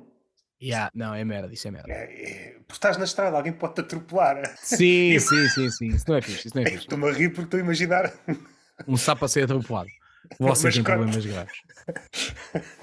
Roberto Camito, você tem problemas graves. Não quero ser o gajo que, que está a falar de assuntos chatos. Mas um, um pouco por causa das questões do assédio e, e tudo mais, hoje em dia já não é assim tão fixe. Tipo, se tu há uns anos atrás imaginasses que ias estar a tirar uma foto com uma celebridade qualquer, o Pedro Teixeira, vamos falar do Pedro Teixeira só porque sim, e o gajo tinha uma miúda que estava muito nervosa para tirar uma foto com eu. Eu até dizia, é pai, pegava nela ao colo. E a miúda curtia, atenção, a miúda curtia, neste tempo que eu estou a dar. Não havia problema nenhum. Hoje em dia, tipo, ela não solicitou. É a interpretação depois daquela foto que há de surgir em algum lado. Isso eu acho que é o mais. Se bem que nunca vi, há de haver, porque o mundo está cheio destas coisas. Uma notícia, mascote assediou alguém. Sim, à partida não. Fora dos mascotes. Eu sei que é um assunto, é o que eu estou a perceber que é muito importante para ti. Uh, mas fora, fora das mascotes, existe essa noção hoje em dia de, de manter, manter o distanciamento. Nas mascotes, claro, e isso perde-se ali um bocado da festa, mas sei lá, na malta, se calhar em hotéis, resorts e não sei o que, que a malta puxava e venha dançar, se calhar hoje em dia já não. Hoje em dia, tipo, não me puxo para, para, para dançar porque eu não quero. No podcast há pouco queria fazer três referências, eu acabei por fazer uma. Aquela uhum. questão eu acho que vale a pena ouvir, é essa parte. Como é que eu ia dizer? Chega a um tema de conversa, quase como surgiu ali, acho que não foi ensaiado, não era expectável que vocês chegassem àquele tema de conversa, mas quando surge no podcast qualquer, em que há dois comediantes ou pessoas que podem não ser comediantes, mas trabalham no backstage e fica sempre uma coisa muito estranha. E, e gostei de, seja da tua parte, seja do João, eu não vou dizer os outros dois nomes, que é que ele se foda, estou uhum. sempre a dizer os três nomes. É isso, uh, João, João. Eu acho que é um bom segmento. A ideia que me dá, não sei se é uma ideia muito cínica, eu sei que não gostas muito de futebol, mas durante algum tempo, seja o Porto, seja o Sport, ou o Sporting menos, o Porto e o Benfica compravam jogadores quando sabiam que o outro clube estava interessados. Uhum. Não sabiam se, se ah, realmente. Sim, sim, sim, então vamos já comprá-los para quê? Para jogar? Não, para ficar aqui. Se calhar a, a estrutura do stand-up e da, da, comédia ainda não chegou a esse ponto. Quando houver várias agências, este valor que pode ou não despontar. Antes, agarra já o gajo. Já, agarra já o gajo. Para quê? Para lhe dar palco? Para... Não, fica aqui. Depois o gajo morre, definha. Pode chegar a esse ponto? Opa, acho que não. Acho que não por uma razão. Não existe forma em Portugal de tu teres toda a gente a trabalhar com agências, porque não há, não há mercado para isso. Estás a ver? Não há agências porque não há mercado, não há humoristas porque não há mercado, não há mercado. Agora se me disseres, mas imagina que passa a existir. Há muitos sítios onde atuar, muita gente com muito público, todos ganhamos todos muito dinheiro. E ah, aí sim, aí talvez fosse possível, mas mais, mais do que isso, mais do que a vontade que as produtoras têm de guardar talento para impedir que outros peguem, mano, é a vontade que qualquer Zé Manel que faz um open mic tem em dizer que é agenciado. Estás a ver? Tu ainda não tens, um, um, não tens uma hora de material e tens agente, alguma coisa está a falhar aqui. Do prestígio de certas palavras e. Sim, sim, eu depois falo com o meu agente. Opa, ó Zé, vai te encher da merda. Houve gajos que eu disse diretamente: ai de ti que algum dia me digas essa merda. Eu, Ruben Branco, está tão ligado e tu dizes: fala com o meu agente, que oh, Zé, nunca mais te vou ligar, boy. Há merdas que eu resolvo, há outras que eu digo, pá, o Zé trata disso. O José Jordão é um gajo que eu conheço há muitos anos, trabalhava no Rocket Bar, que havia stand-up numa base semanal lá durante 7 ou 8 anos. Ficámos muito amigos e hoje em dia ele trabalha comigo. Se tu me tentares contratar, há certas merdas que vou saber eu tratar, há outras que é o Zé.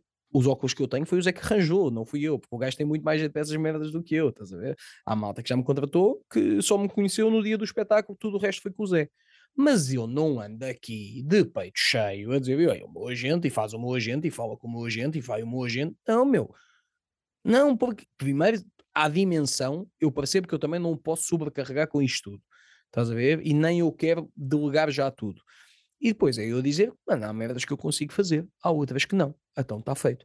Agora, a malta que está a cagar e só quer ter o agente e a produtora e agora é que nós estamos bem e o gajo manda e-mails e o gajo não sei o quê, eu tipo, ah, ok, não, não dou muito valor a isso. Porque a história já me ensinou que, mano, 90% de, dos gajos que não têm vendas e arranjam um agente ficam sem vendas durante 3 ou 4 anos e quando começam a ter vendas não é por causa do agente. Estás a ver? E então quando me dizem, ah, estás só a meter defeitos, sabes lá, isto é uma cena nova, tu não sabes. Eu, mano, porque eu já vi isso acontecer antes.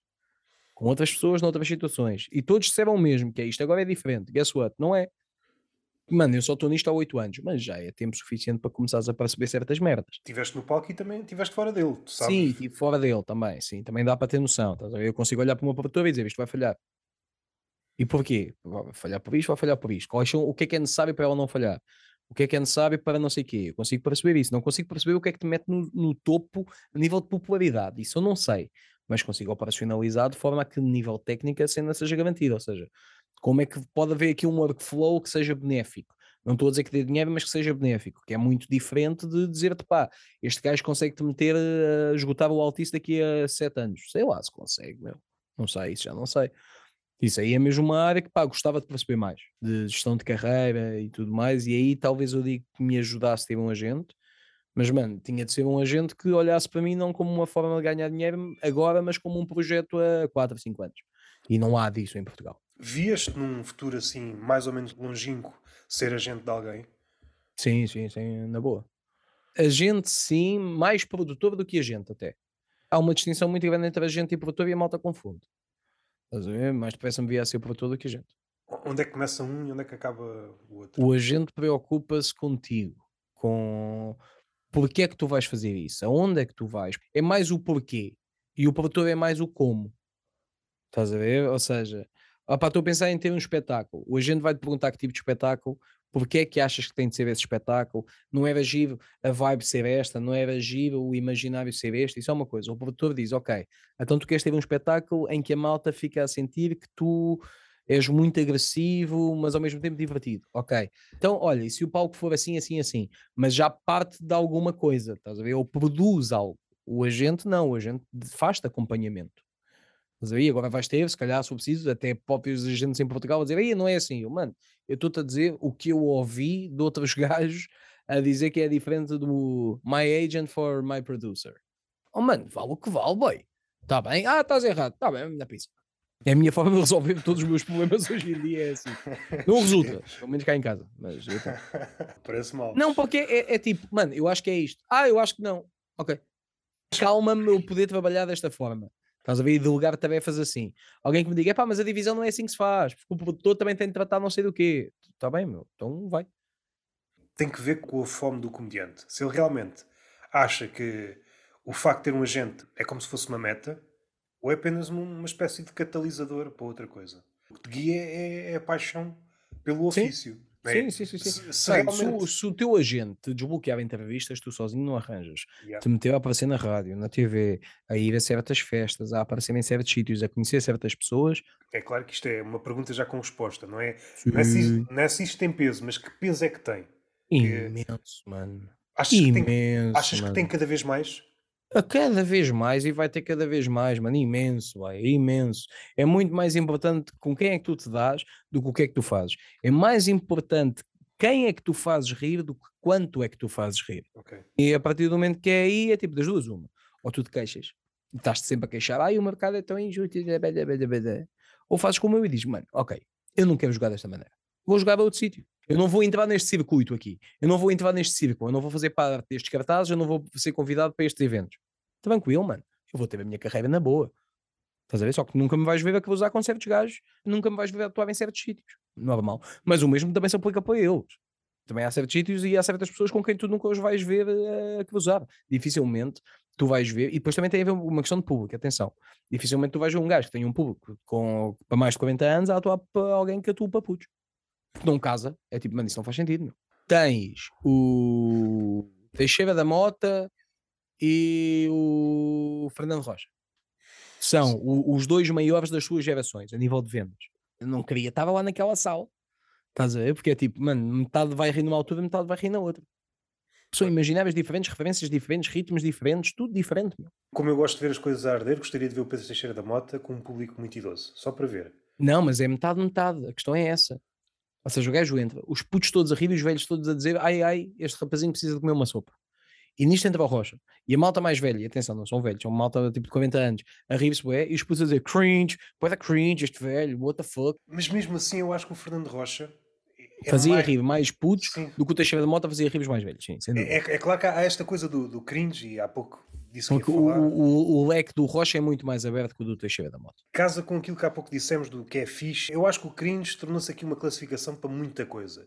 E normalmente quando isso acontece, quando utilizas uma palavra para muita coisa, é sinal que há aqui uma preguiça. Ela já não quer dizer nada da altura. É isso mesmo. Houve aqui durante o processo uma preguiça intelectual que te impediu de pensar sim, sim, sim, nas várias merdas. Tanto diz algo mesmo cringe como humor de desconforto. Ou seja, tu podes pôr um youtuber a fazer uma coisa o mais cringe possível, do outro lado tens o Office. E às tantas utilizas a mesma palavra para os dois. Não, e o pior é que a dada altura tu estás só a falhar, mas a tua desculpa para estás a falhar é dizeres que o que estás a fazer é cringe e é propositado e é não sei quê. E é tipo, ah, malandro, não é bem assim que isto funciona. Vou utilizar a tua expressão, eu não estou aqui a ouvir arras, não é? Não estou aqui. Pois, isto a nível de haha não tem haha, mas estamos tranquilos com isso, estamos. Diz uma cena, nós ainda temos muita coisa para falar. Tenho aqui dois tópicos. Vou só tentar aqui uma coisa. Deixa-me ver se isto corre bem. Isto pode dar merda, atenção. Vou tentar passar para o telemóvel com os meus headsets. Ou seja, não é com o microfone de, do, do telemóvel, é mesmo com os headsets que eu usava nas minhas lives. Porque senão, ou a conversa fica, fica pendente, ou eu vou chegar atrasado ao espetáculo. Ainda tenho de mudar de roupa, ainda Ah, tenho tu- de ir para Braga e tenho de lá estar às 8 da noite. Mano, não dá, claro que não dá. Mas eu sou Rubem Branco. Então Alguma termino- vez eu me poderia lembrar das coisas com o tempo? Jamais. Não tinha o mesmo impacto. Então eu tenho de estar a tentar. Ah, mas Rubem, porquê é que estás a falar dessa maneira? Porque estou a fazer tempo para instalar a aplicação no telemóvel. porque eu não tenho.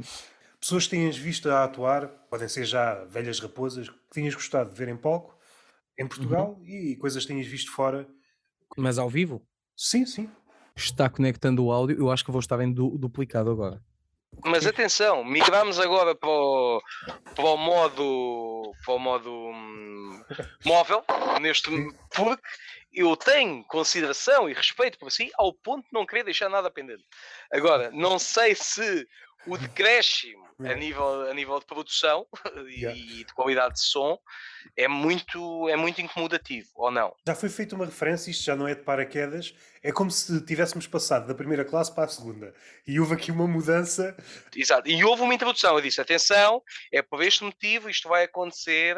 Eu acho que assim a malta também considera o esforço. Do género, olha, podia-se só ir embora, porque coitado do rapaz tem trabalho. Mesmo assim, fez este númerozinho muito simpático. E ainda vai falar com o Joca se realmente meteu a pata na poça quando referiu o nome dele. Sim, sim, sim, sim. Não, e depois há aqui outra, outra, outra coisa engraçada no meio disto tudo: é neste momento eu acabei de ganhar praticamente mais meia hora, porque eu posso ir a conduzir com os, com os fones. Pá, desde que a bofia não me veja, a pessoa é tipo: olha, este, este senhor está a conduzir, mas ao mesmo tempo está a trabalhar em telemarketing. Estou-me a rir porque estou a imaginar se, se fosses franco o que é que você está a fazer. Estou a gravar um podcast. Então, mas eu acho que isso já aconteceu ao Salvador Martinha. O gajo estava com o telemóvel a gravar uma cena qualquer para a rádio porque estava em direto. E disse isso ao polícia que o mandou parar. E eu disse: então vá. Salvador, siga lá. Pai, deu uma merda do caralho porque houve logo a malta toda a dizer: foda-se, se fosse eu apanhava a multa. Como é o gajo, é na boa. Deixa lá o homem produzir conteúdo. mal, coitado. Estás a ver? A malta toda a achar muita graça. Estás a ver? Mas depois aquilo, aquilo sucede. Mas pronto, eu agora até já estou a ver que roupa é que eu vou vestir. Estás a ver? Ou seja, não há. Isto é que é conteúdo. Desculpa lá. Isto é que é conteúdo. Houve uma Passámos de mascotes. Para o mundo. Lindo, lindo, lindo. Houve uma vez, fazia lives na Twitch há uns anos atrás e, e hei de voltar a fazer, entretanto.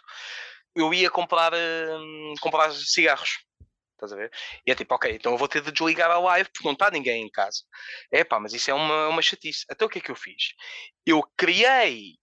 uh, tu podes estar em Discord com alguém e na live ouve-se a conversa no Discord. Então eu criei uma nova conta de Discord na qual eu entrei pelo telemóvel, entrei para o meu servidor de Discord, ou seja, estava o Ruben Branco da live e o Ruben Branco do, do telemóvel dentro do mesmo Discord, O Rubantino. saí, sim, o Ruben Tinto, sim, saí para ir comprar tabaco com mais uma pessoa no Discord que me lia o chat e eu a falar. Ou seja, tu entravas na minha live, vias a minha secretária, mas ouvias-me a mim a falar na estação de serviço.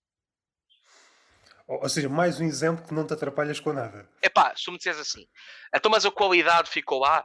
Epá, não, mas eu quero é hahás. Lá está, é a Mas- mesma cena. Olha bem para o trabalho que o gajo está uh, a fazer. Yeah, yeah, yeah, yeah. É aquela cena de aqueles do it yourself que ficam sempre uma grande merda e tu dizes: epá, olha o trabalho que ele se deu para arranjar esta merda. É, é tipo os Estás presentes dos putos na, no jardim. de Sim, sim, sim, sim, sim. São Olha, ganda uma merda. merda. São ganda merda, mas vem num fundo bom. Num fundo. Exato, exato, exato. Aqui foi exatamente a mesma coisa. Desculpa estar-te a comparar a um puto bibo. Não, não, não, não. Atenção, atenção, atenção. Depois de ser dito quatro ou cinco vezes ganda merda, ganda merda, ganda merda, a parte do Bíblia é o que menos me chateia. Se bem que houve alturas, nestas pequenas merdas que vemos que os tempos mudaram. Houve uma altura que os putos faziam cinzeiros para os pais. Pois é. Se um puto. Mas imagina, hoje em dia, tendo em conta a emancipação feminina, é possível que daqui a uns anos os putos façam vibradores para as mães? Não me admiro Tipo, como, como forma de respeitar as necessidades e as experiências sexuais da mulher? Não sabia, foi a última conversa com, com o Miguel Vieira, em que ele diz que já há uma ala ativista que afirma que a criança deve ver, a criança deve ver os pais a, a foderem, que é para ir assimilando este tipo de coisas. Pá, ok, é, é assim, eu não quero estar aqui a chamar mentiroso ao Miguel, estás a ver? Mas é tipo, há uma ala ativista assim, ou há tipo um grupo de quatro pessoas muito estúpidas que diz uma coisa e de repente toda a gente mais, Sim, não mais sei, não sei. liberal é A nível de números, não É. sei. Eu acho que isso é que muitas vezes foda eh, este tipo de cenas. É tipo, pá, os radicais já querem isto. Então, alguns dos radicais que são radicais a dizer, "Pô, nem nós queremos isso. Pode haver aqui um- uma falsa verdade. Nos Estados Unidos, há pessoal que quer ficar sem uma perna e põe-se numa linha de comboio para ficar sem uma perna. Ou Mas Como é que qual é que é o benefício? é porque hum, acham que as pessoas com, com dificuldades de mobilidade, porque no caso deles eles acham que a dificuldade de mobilidade é uma construção social, acham que ascendem tipo a uma nova categoria de humanidade. Ou seja, há malucos para tudo. Se fosse há uns 20 anos eu diria, não, isto é impossível. Yeah, talvez. Há pessoas mesmo muito malucas por atenção. Eu acho que isto tornou um vício do caralho. Eu entendo, mas eu acho que há mais pessoas no mundo, a nível de números mesmo, há mais pessoas no mundo inteiro que concordam com, com a castração genital às mulheres, eh, mal nascem, para elas não terem prazer durante o sexo, do que pessoas que acham que é normal os pais verem, os putos verem os filhos a foder ou crianças que querem ficar sem pernas, estás a ver? O problema deste tipo de conversas, e atenção, eu agora estou todo num podcast que chama Contrariedades, que tem uma componente social e política muito grande. É pá, e às vezes é tipo, yeah, eu bato na esquerda e bato na direita, mas às vezes eu fico tipo, yeah, eu até me revejo com alguns ideais de esquerda, mas a malta é parva, e revejo-me com ideais de direita, mas a malta é parva. Esse é o lado engraçado destes anos. Bem vistas as coisas, só à superfície é que há grandes diferenças entre a esquerda e a direita. Porque depois vais ver na prática Todos burros como o caralho, pá. há Custa-me dizer isto porque soa meio populista, mas é verdade, mano. um debate em que põe de um lado, como representante da esquerda, um filósofo que é o, o Gizek, e do outro mete um gajo de direita, um filósofo também. E chegam à conclusão, as ideias dele afinal não são assim muito diferentes. Ah, Ok, olha, ok, ok. isto é muito giro, isso é É, giro. é muito engraçado. E ele, que em muitos dos livros, para falar de esquerda, tem que se falar de comunismo. Não, a minha ideia de comunismo é quase a brincar, não é? Porque eu sei que o mundo já é outra coisa. Uma diferença performática, como se fosse um espetáculo. Mas na realidade, eu não consigo ver grandes diferenças entre uma coisa e outra. Opa, assim, eu acho que durante alguns anos aquela ideia de dos partidos servirem apenas para dividir as pessoas não se aplicava. Atenção. E eu continuo a achar que não se aplica no sentido em que existe muito mais para além de, de partidos de esquerda ou, ou- ou de direita.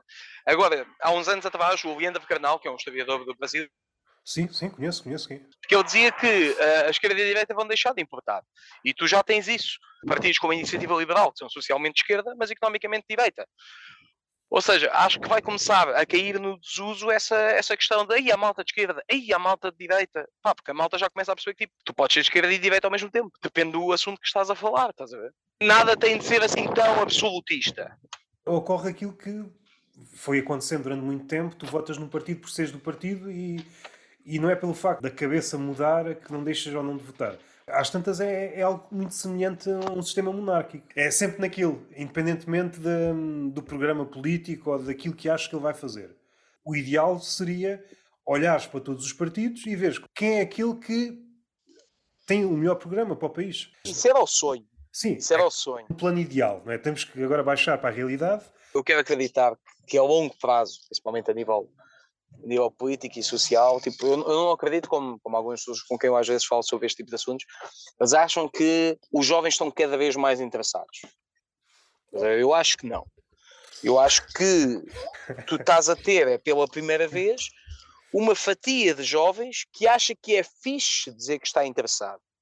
Estás a ver? mais uma conversa de 3 horas. vou-te fazer aqui uma confissão, e e eu já falei disto noutros sítios. Eu, com 17 anos, estava no Frágil, que é um bar no bairro Alto, a ouvir Miguel Portas, sentado ao lado da Mariana Mortágua, enquanto o Portas estava a explicar como é que a Islândia tinha superado a crise. Ou seja, eu já estive desse lado. Por isso é que eu te sei dizer agora, com algum envelhecimento, e ouvindo outros gajos que fizeram processos semelhantes, que é tipo, meu, é uma fase.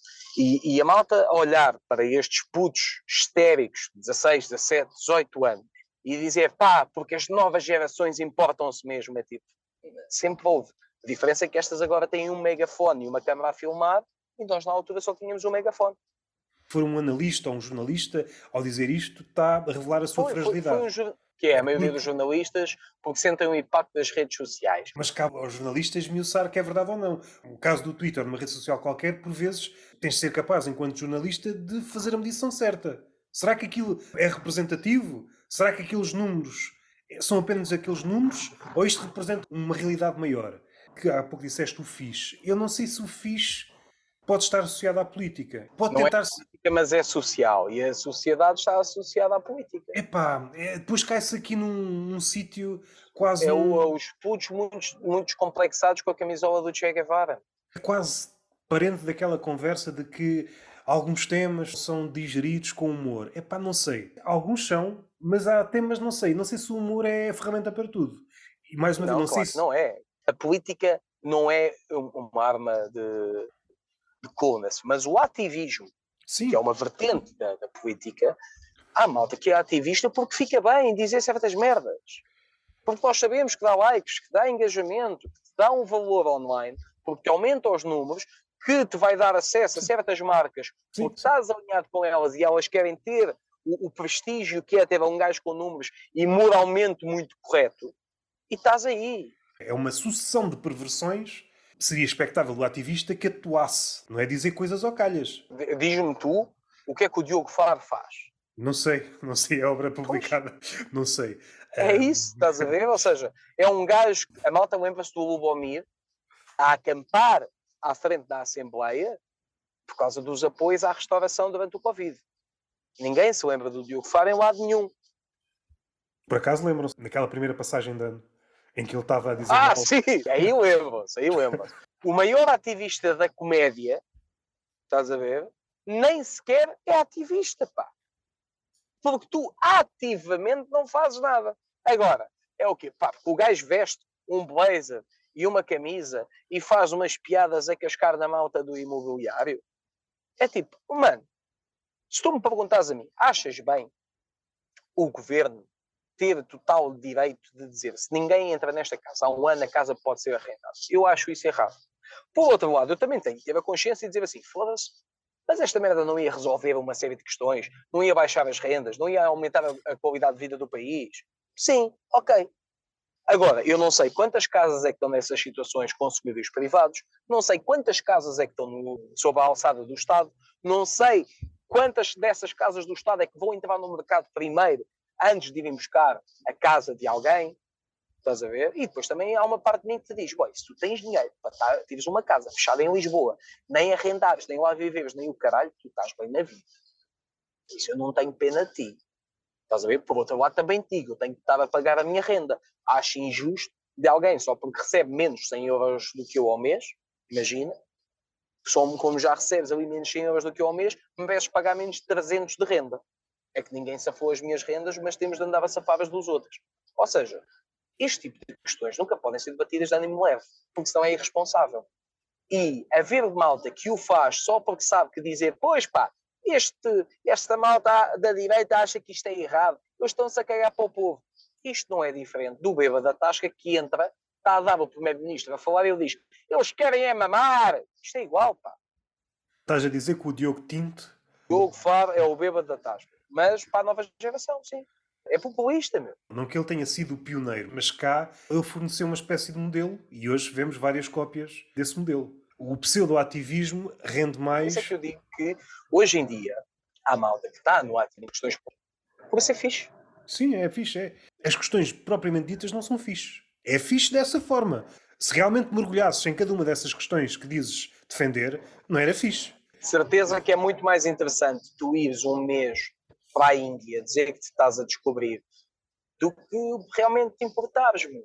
Eu gostava de saber quantas pessoas, de todos os influencers que há em Portugal, que já foram à Índia descobrir-se que respeitam comunidade e a cultura, epá, e aquilo é tão incrível, quantos deles é que frequentam a comunidade hindu em Lisboa? Quantos deles é que vão à cantina do templo? Quantos deles é que ajudam a dinamizar a zona? Quantos deles é que ajudam à comunidade que está cá e que eles tanto se identificam quando vão à Índia a dizer assim: olha, pá, eu sou ator, eu sou atriz, querem um workshop, eu ofereço, por consideração, porque a minha vida mudou graças a vocês. Então, bora. Foda-se. Eu tive a semana passada, no Tempo Hindu, com o presidente com o vice-presidente do Tempo, eu disse: olha, se, algum dia sentir, porque estávamos a falar de. Há muitos humoristas uh, indianos, mas não há em Portugal. Se sentirem que, há, que era fixe, eu venho cá dar um workshop de uma tarde, ou de uma noite, ou de um fim de semana, a custo zero, e no final até fazemos um espetáculo para a comunidade com os putos. A custo zero. Dinamizar a cena. Eu não estou a dizer que eu sou melhor do que ninguém para estar a fazer isto, porque eu não meti esta merda no, no Instagram. Estou a dizer a ti que estamos a falar disto agora. Mas os outros que vão para o Instagram dizer que foda-se, é uma cultura do caralho e, aqui, e estes gajos é que sabem viver. Ok, mas o que é que tu já fizeste para dar de volta? Nada. Então cala-te. É tudo segundo a lógica do crescimento. Para essas pessoas não lhes convém ir para o terreno, porque nas redes sociais conseguem estar numa tarde a falar de 30 temas. Olha, vou dar um exemplo. O Bruno Felipe Costa, porque eu faço contrariedades, que é muitas vezes pela malta de esquerda considerado ser fascista, ele já se arriscou a ir para a Ucrânia para ajudar putos refugiados e o caralho. Enquanto o PCP, por exemplo, acusa a Ucrânia de ter culpa na guerra e o Zelensky de ser nazi e acabou. É tipo, mano, tu percebes? De um lado está um bacana a tentar salvar vidas de putos e tu estás a acusar de ser uma merda que é o país que está a invadir, o país que está a invadir é defendido pelo partido que tu dizes que está pela liberdade. É uma confusão do caralho. Esse tipo de, de discurso era expectável. Eu, eu, eu, já fui chamado no mesmo dia fascista nojento e de comuna filho da puta. No mesmo dia. Yeah, tipo, Isto já não quer dizer nada hoje em dia. Hoje em Sim. dia é, acho que a linha de pensamento é: se tu és de um quadrante político diferente do meu, tu és moralmente incorreto e logo eu posso usar isso como uma ofensa. É o mesmo que tu começares a usar outras merdas. Imagina eu ofender-te a dizer, está calado, pá, tu comes choca-pique. Ofende-me bem, por acaso. Mas comes choca-pique. Por acaso como? É meio tosco da tua parte. não, porque o choca-pique antes era incrível, mudaram a receita e agora é uma merda. Mas isso acontece com quase todos os cereais. Eu acho que todos os cereais pioraram nos últimos anos. Sim, por causa do menos açúcar, menos açúcar, yeah. menos açúcar, menos açúcar. Já não sei onde é que eles estão a cortar o açúcar. Pá, mas olha que eu comi agora recentemente aqueles de arroz estufado, que tem um macaquinho na capa. Sim, sim, sim. É pá, já não comi isso há bem tempo, porque tipo, eu acho que são 3,60€ e aquilo para mim durou-me tipo duas vezes só. Fui às compras com a minha mãe e disse, pá, paga a minha mãe. A minha mãe pagou. 3,60€, estás a ver? Eu choro por esta merda. Não tenho problema nenhum em perder mil paus numa merda, mas de repente 3 euros nos cereais. pá, eu gosto dos clusters. Você é fim. Mas isto assim estava quase 4 euros. Assim, hum, não, não, não vai ser. Olhei para as estrelitas, que normalmente são os mais baratos, e levei. Não me respondeste. Quem é que anda aí que, que gostas de ver, ou nas últimas atuações, tenha surpreendido? Epá, eu vou tentar não dizer sempre os mesmos, estás a ver? Porque a dada altura é um defeito que os humoristas têm e depois basta Mas... fazes parte de uma grupeta, yeah, a, mal, yeah. a grupeta fala toda de si. Para mim seria fácil eu chegar aqui a dizer, olha, adoro o Joel, adoro o Hugo, adoro o Marco Marques. Epá, só que há, se tu me vês a atuar tantas vezes com o Marco Marques, a partir é porque eu gosto dele e lhe acho piada. Por isso tentar fugir daí um bocado. É complicado porque eu também não tenho visto muita gente. O Mário Falcão melhorou muito. O Mário Falcão nunca foi mau, nunca ouvia ser mau, mas melhorou muito, está muito competente. Está muito competente. Eu vi-o no Comedy Club e gostei mesmo muito do, do que vi. Pá, cá no Norte não tenho visto ninguém novo. Estás a ver? Sem dúvida que, que temos de destacar a ascensão do João Pedro Pereira, uma cena fascinante que tu não vias há mais de uma década um gajo a romper assim num curtíssimo espaço de tempo. Esse é um bom caso, mas isso dava para outra conversa. O caso do João casa com aquele tema que há pouco falámos dos FIS. Antes desta ascensão, hum, sim. quando se perguntava comediantes do Porto, uma coisa é, entre os comediantes, sabemos mais ou menos os nomes. É claro que há sempre gente a aparecer e não conseguimos saber de toda a gente. O facto dele ter os números que tem agora. Já estou a chegar a Braga, estou a 31 km. Não tens números? Epá, nem vamos falar de ti. Nem vamos falar de ti assim que tens números. Agora já é fixe falar. Não há exemplo melhor do que aquilo, do que, aquilo que agora referiste. O João, de todos os espetáculos que eu fiz no Sá da Bandeira, ele foi a pessoa que atuou em mais. João deve ter atuado em mais de uma dezena de espetáculos comigo lá no Sá da Bandeira. E o João abriu a tour que eu tive com o Joel e com o Dantas. Ou seja, eu fico muito contente por ver que ele deu um salto agora. Mas eu lembro no começo, ah, o gajo não era, não era muito referenciado, agora é, felizmente, felizmente. Vamos ver o que é que o futuro lhe reserva, espero que coisas boas. Também existe, por isso é que eu digo espero que o futuro lhe reserve coisas boas, também existe um fascínio da descoberta. Estás a ver? Eu não sei, não sei precisar. Só assim de cabeça, no outro dia eu estava a falar com o Fakir e fiz uma lista de sete ou oito gajos que eram o futuro da comédia. Eu já vi desde humoristas a grupos, a projetos, a produtoras, era tudo, era tudo o futuro da comédia. Epá, e passado um ano já não existem. Estás a ver? Imagina, em oito anos já vi, eu, eu, tenho mesmo de sentar para, para me recordar quem é que andava. Porque muitos deles que eram o futuro da comédia já nem atuam. Estás a ver? É engraçado pensar nisso. E isso pode ser motivo. Quando há assim um, um boom ao início, e é um pouco novo e a malta não conhecia e passa a conhecer, há o fascínio new in town, estás a ver? Aí, agora há este gajo, isto é que é, e não sei o quê. Agora vamos mas, ver mas, se ele vai conseguir manter isso. Não será também uma espécie de. Como ele atingiu um, uma espécie de brilho, e isto às vezes é fictício ou não, no sentido em que os números. Eu não estou a pôr em causa a qualidade, é que por vezes há um salto. Como ele tem estes números, logo determinado de sucesso em termos monetários. Quando alguém chega a um certo estatuto, começam a aparecer outras pessoas que antes eram indiferentes ao trabalho, porque querem de alguma forma receber algum desse brilho. Ah, sim, sim, sim, sim. Tá, Tens muitos a... Tens muitos parasitas. Eu estava a falar dos parasitas, mas antes dos parasitas há pessoas que, se fosse preciso, tu dizias, no caso do João, não sei se aconteceu, mas se calhar contigo aconteceu, quando estavas a fazer a, a, caminhada, olha, partilha lá isto se puderes ou, ou algo assim, a pessoa cagava de alto. A partir do momento que começa a ver a tua ascensão, é quase como um, epá, aceita-me no teu grupo. Comigo isso nunca aconteceu comigo diretamente, porque eu também não sou um gajo de abrir-me. Ou seja, eu não trato ninguém mal, mas a malta percebe quando eu dou a bébias para estarmos a conversar e quando eu não dou. E nunca fui pedir para partilhar, só para não sei. Já vou dizer para aí 10 vezes, a vida toda, mas se tu pensares que eu só de espetáculos tenho centenas de vídeos, tenho cenas, só ter pedido 10 vezes para alguém partilhar uma coisa ou duas, com o João Ricardo Santos, eu disse-lhe, tu agora vais estar com muito mais projeção. Tu vais começar a receber mensagens aos, aos teus stories que antes não recebias. E já está a acontecer. E até de colegas nossos, com quem eu disse, mano, não falava com ele há um ano, há dois anos, yeah, yeah. e do nada já me respondeu, no último mês respondeu-me a três histórias. É o que é, ou seja, não digo que seja sempre por maldade, mas as pessoas são assim. É, é o jogo, mas não deixa de ser caricato. Por vezes é um, é um longo caminho e percebes que houve uma evolução a nível de qualidade. Por vezes é do yeah. dia para a noite, não era referenciado, não merecia uma referência e de repente merece. O que é que aconteceu aqui nesta transição? Disseste um nome, o João Dantas, ainda não falei com ele, tenho de falar, caso ele queira, claro. Tens assim algum nome para me dar para futuras conversas? Deixa-me pensar. Não sei, porque também podes ainda não ter, podes já ter falado. Também não precisas dar agora. Sim, ou não houve uma vez qualquer, ao mesmo tempo eu e o da Malta te dissemos para falares com não sei quem. Depois também não gosto de ser muito chato, não é?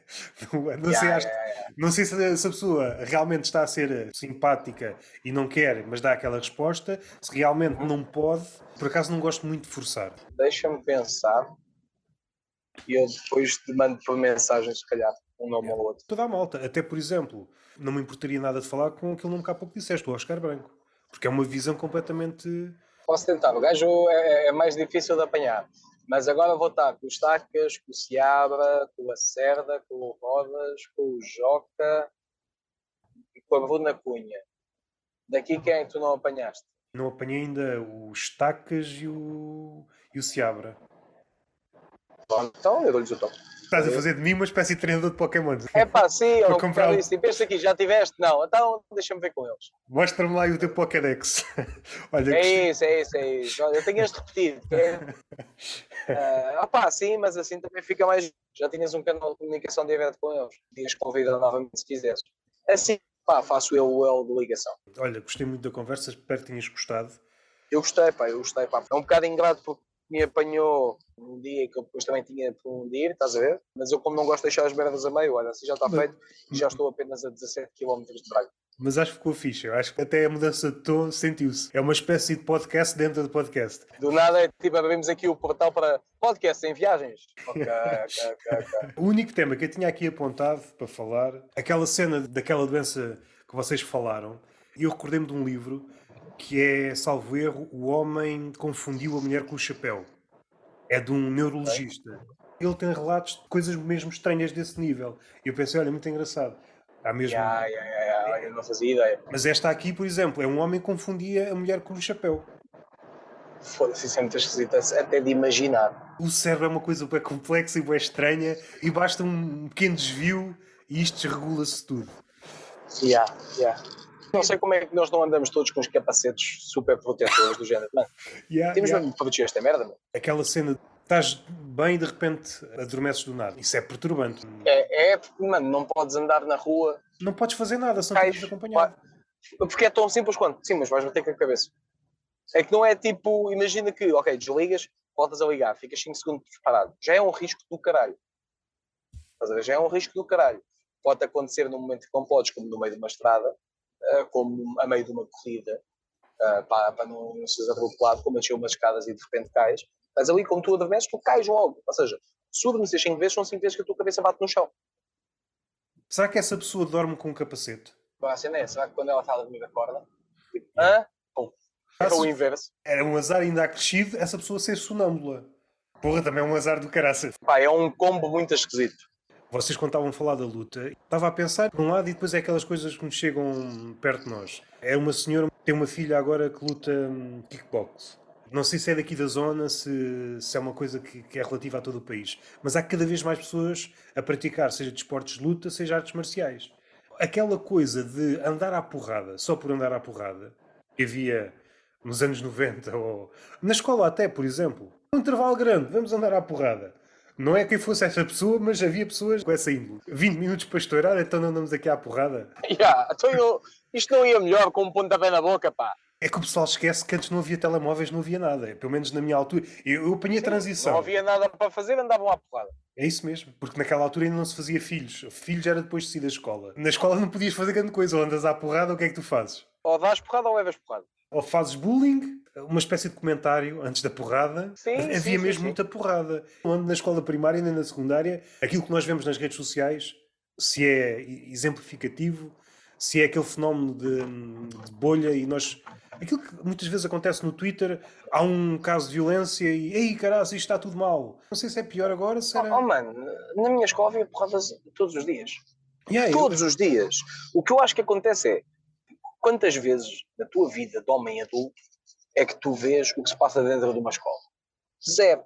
Se tu num ano vês três vídeos de uma escola e nos três vídeos é porque houve porrada, tu dizes, foda-se, está sempre tudo à porrada. E é tipo, não, mano, tu é que só vês isso. Porque não conheces a realidade. Há bocado quando estavas a dizer o facto de haver cada vez mais pessoas a fazer eh, esportes de combate ou artes marciais, que há uma grande diferença entre elas, atenção. Eu acho que é uma meia verdade, no sentido em que sim, há realmente mais pessoas a fazer isso, mas também há mais pessoas a treinar, no geral. Estás a ver? Ou seja, não, não é tipo. Antes havia 100 pessoas a fazer musculação e 50 nas artes marciais, agora há 100 na musculação e 300 nas artes marciais. Não. É tipo, aumentou, foi muito a malta que vai ao ginásio, aumentou o crossfit, aumentou não sei o quê. Logo, todos os desportos vão subir também. Tu passaste de 100 pessoas em ginásios para 1000, é normal que tu passes de 20 pessoas em artes marciais para 200. O meu ângulo era longe de mim e agora estou-me a desculpar, parece que eu sou mesmo essa pessoa que andava acacetada com outras, não. Andavas, Mas- andavas. Andava, andava. É pá, tem 20 minutos. Em 5 minutos comi o pão com chouriço e vi o galão. E agora o que é que eu faço com Olha o o resto? Tomás! Pamba! Leva já no focinho. Mas era, nós não sabíamos mais na altura, não sabíamos melhor na altura. E os nossos pais também não. Ver? Por isso é tipo, eu acho que eu fiz muita merda na escola. Muita merda. Nunca fui o, o expulso de nenhuma escola. Mas, mano, uma vez, só para ver o que é que acontecia, despejei no extintor. Normal? Uma vez numa brincadeira com um colega meu, atirei-o para dentro do lago da escola. Olha, Queriam que eu pagasse uma bola porque houve uns putos, dois ou três anos mais novos do que eu, mandavam a bola três vezes para o pé de mim, eu chutei a bola, foi para o lado de fora da escola, passou um carro, foi, rebentou a bola. Ou seja, se eu te disser isto assim, tu pensas, foda-se. este gajo devia estar preso, estou a brincar. Há, não, este gajo é impossível na escola. Tu falas com os meus professores e essa não era a percepção que eles tinham de mim. Ou seja, Se tu estiveres a analisar isoladamente, é uma coisa. E se tu estiveres a analisar à luz do que se espera hoje em dia, também é difícil. É pá, na altura a gente nunca, nunca houve a expressão do bolo. Nunca. Mano, os putos andavam na, à porrada. Ninguém intervia, nem as contínuas, muitas vezes. Yeah, yeah. É, olha, é da maneira que não estão a fazer merda dentro do pavilhão. Eu cheguei a ouvir isto. Hoje em dia, hoje em dia, Yeah, hoje em dia há um, há um cuidado diferente. Ou seja, assumindo isso, que há um cuidado diferente e que hoje em dia se sabe mais e se sabe melhor, opá, não, não me venham culpabilizar por eu, há 20 anos atrás, ser burro. Porque eu estava na altura de ser burro. Estás a ver? Por isso é tipo, "Ia, mas antes andava na escola e fazia merda. E quê? Guedes de Carvalho, quando foi ao fugiram de casa dos seus pais, do Nogueira com, Sim, sim. com Miguel Esteves. Cardoso, ele próprio diz que ele andava muito à porrada quando era mais novo. E não era nos tempos de escola com 10 anos, era tipo adolescente, 18, 19, 20 anos, se for preciso. E agora vou-me contradizer. Eu tenho um irmão mais novo e ele apanhou, claro. claro. Claro! Mas a expressão que o Rodrigo Guedes Carvalho usou é era o que se usava na altura. Yeah. Epá, eu acho essa merda deliciosa. Epá, nós andávamos à porrada. O gajo a contar que andou à porrada por causa de uma namorada, o que é que foi? Ele disse, pá, era o que se usava na altura. Pá, já, era assim. Queres o quê? Seja, Mas- nós só podemos julgar as coisas na altura delas. Não sei se as crianças estão mais ou menos selvagens, mas o que há é que a imagem das crianças, a imagem que, que os pais ou os adultos querem passar das crianças, é que são seres mais inofensivos. E depois, quando surgem estas imagens, o pessoal fica todo chocado. Eu recordo na pré-primária, não foi comigo, mas eu é que fui o culpado. Havia um gajo que estava em cima do muro e outro gajo olhou para ele, "Ah, tu, tu não estavas bem no chão, e atirou e o gajo partiu a perna. Só o que é que sucede? Pronto. Só o que é que sucede? O gajo que empurrou o outro do muro tinha o mesmo nome que eu, também se chamava Roberto. E eu Hum. fui injustiçado, estava eu de bibo, fui o Roberto. Yeah. Foi só para aí no final do dia é que o outro puto chamado Roberto, no final fui eu. Yeah, vou indo. Eu acho que hoje em dia também está em. Também tens uma, uma culpa da parte dos pais de quererem o melhor para os filhos. A culpa, eh, eles são culpados de se preocuparem. Só que eles preocupam-se de uma forma que os cega. E acredito, eu não tenho filhos, e por isso é que eu digo que acredito que seja uma experiência, pá, amares alguém mais do que tu amas a ti próprio, não da forma romântica da cena, mas de uma forma muito, muito crua, muito carne da minha carne, acredito que isso te toda um bocado a visão. E hoje em dia a noção de educação mudou muito, há 20, 30 anos para agora, aquilo que é uma boa educação, aqueles que são os valores, a forma como devem ser passados. Opa, por isso é tipo, neste momento é complicado porque tu podes ter um filho de uma mãe com 16 anos, com 25 anos, com 35 anos e com 45 anos, todos na mesma turma. E isso vai fazer com que, pá, é claro que uma mãe de 25 anos vai educar de diferente forma de uma mãe de 45. Estás a ver? Antes não, as mães tinham quase todas as mesmas idades, porque começavam a ser mães na mesma altura. É claro que sempre houve mais adolescentes, atenção, mas começavam todas na mesma altura e acabavam na mesma altura. Tipo, se alguém, uma mulher aos 35 anos, há 20 anos atrás, dissesse eu ainda quero ser mãe outra vez, ah, pá, isso é muito tarde e não sei o quê. Hoje em dia, uma mulher com 43 tem um filho e é tipo, ok, vamos ter, ter alguns cuidados, por motivos de saúde, mas está tudo. Olha, nunca pensei que a conversa terminasse neste tom, mas gostei. gostei. Espero que tenhas gostado. E Pá, gostei, estou, estou a 500 metros da alma do raio. Eu gosto de ir dizendo a distância a que estou, para se apercebermos que realmente, dá um abraço ao Joca. ao Fernando António, nós, Eu acho que essa pergunta já tinha vindo à baila, mas ninguém me soube dar essa resposta. o quê? como é que ele se chama ou porque é que se chama Joca? Porquê é que se chama Joca? Porquê é que... Epá, eu, eu sei, mas não quero saber o contar. Tipo, não tem nada de mal, estás a ver? Só que é uma história que envolve três ou quatro pessoas. Tenho medo de, de criar uma imprecisão. Sei que envolve um outro humorista, um dono de um bar. Quase parece uma anedota. É, é, mas é, é uma cena assim. Juntaram-se os três não- para construir um nome. Sim, agora, como eu não me recordo qual era o, quem era o outro humorista, pá, recordo mais ou menos, mas não tenho a certeza, não quero ser impreciso, não vou arriscar. De qualquer forma, o Joca também é um gajo que adora falar, quando tu quiseres novamente, se Yeah. lhe disseres, olha Joca, vamos ter aqui um podcast 3 horas e meia para me contares isso. A origem do Ya, teu ya, ya. O gajo aceita na boa.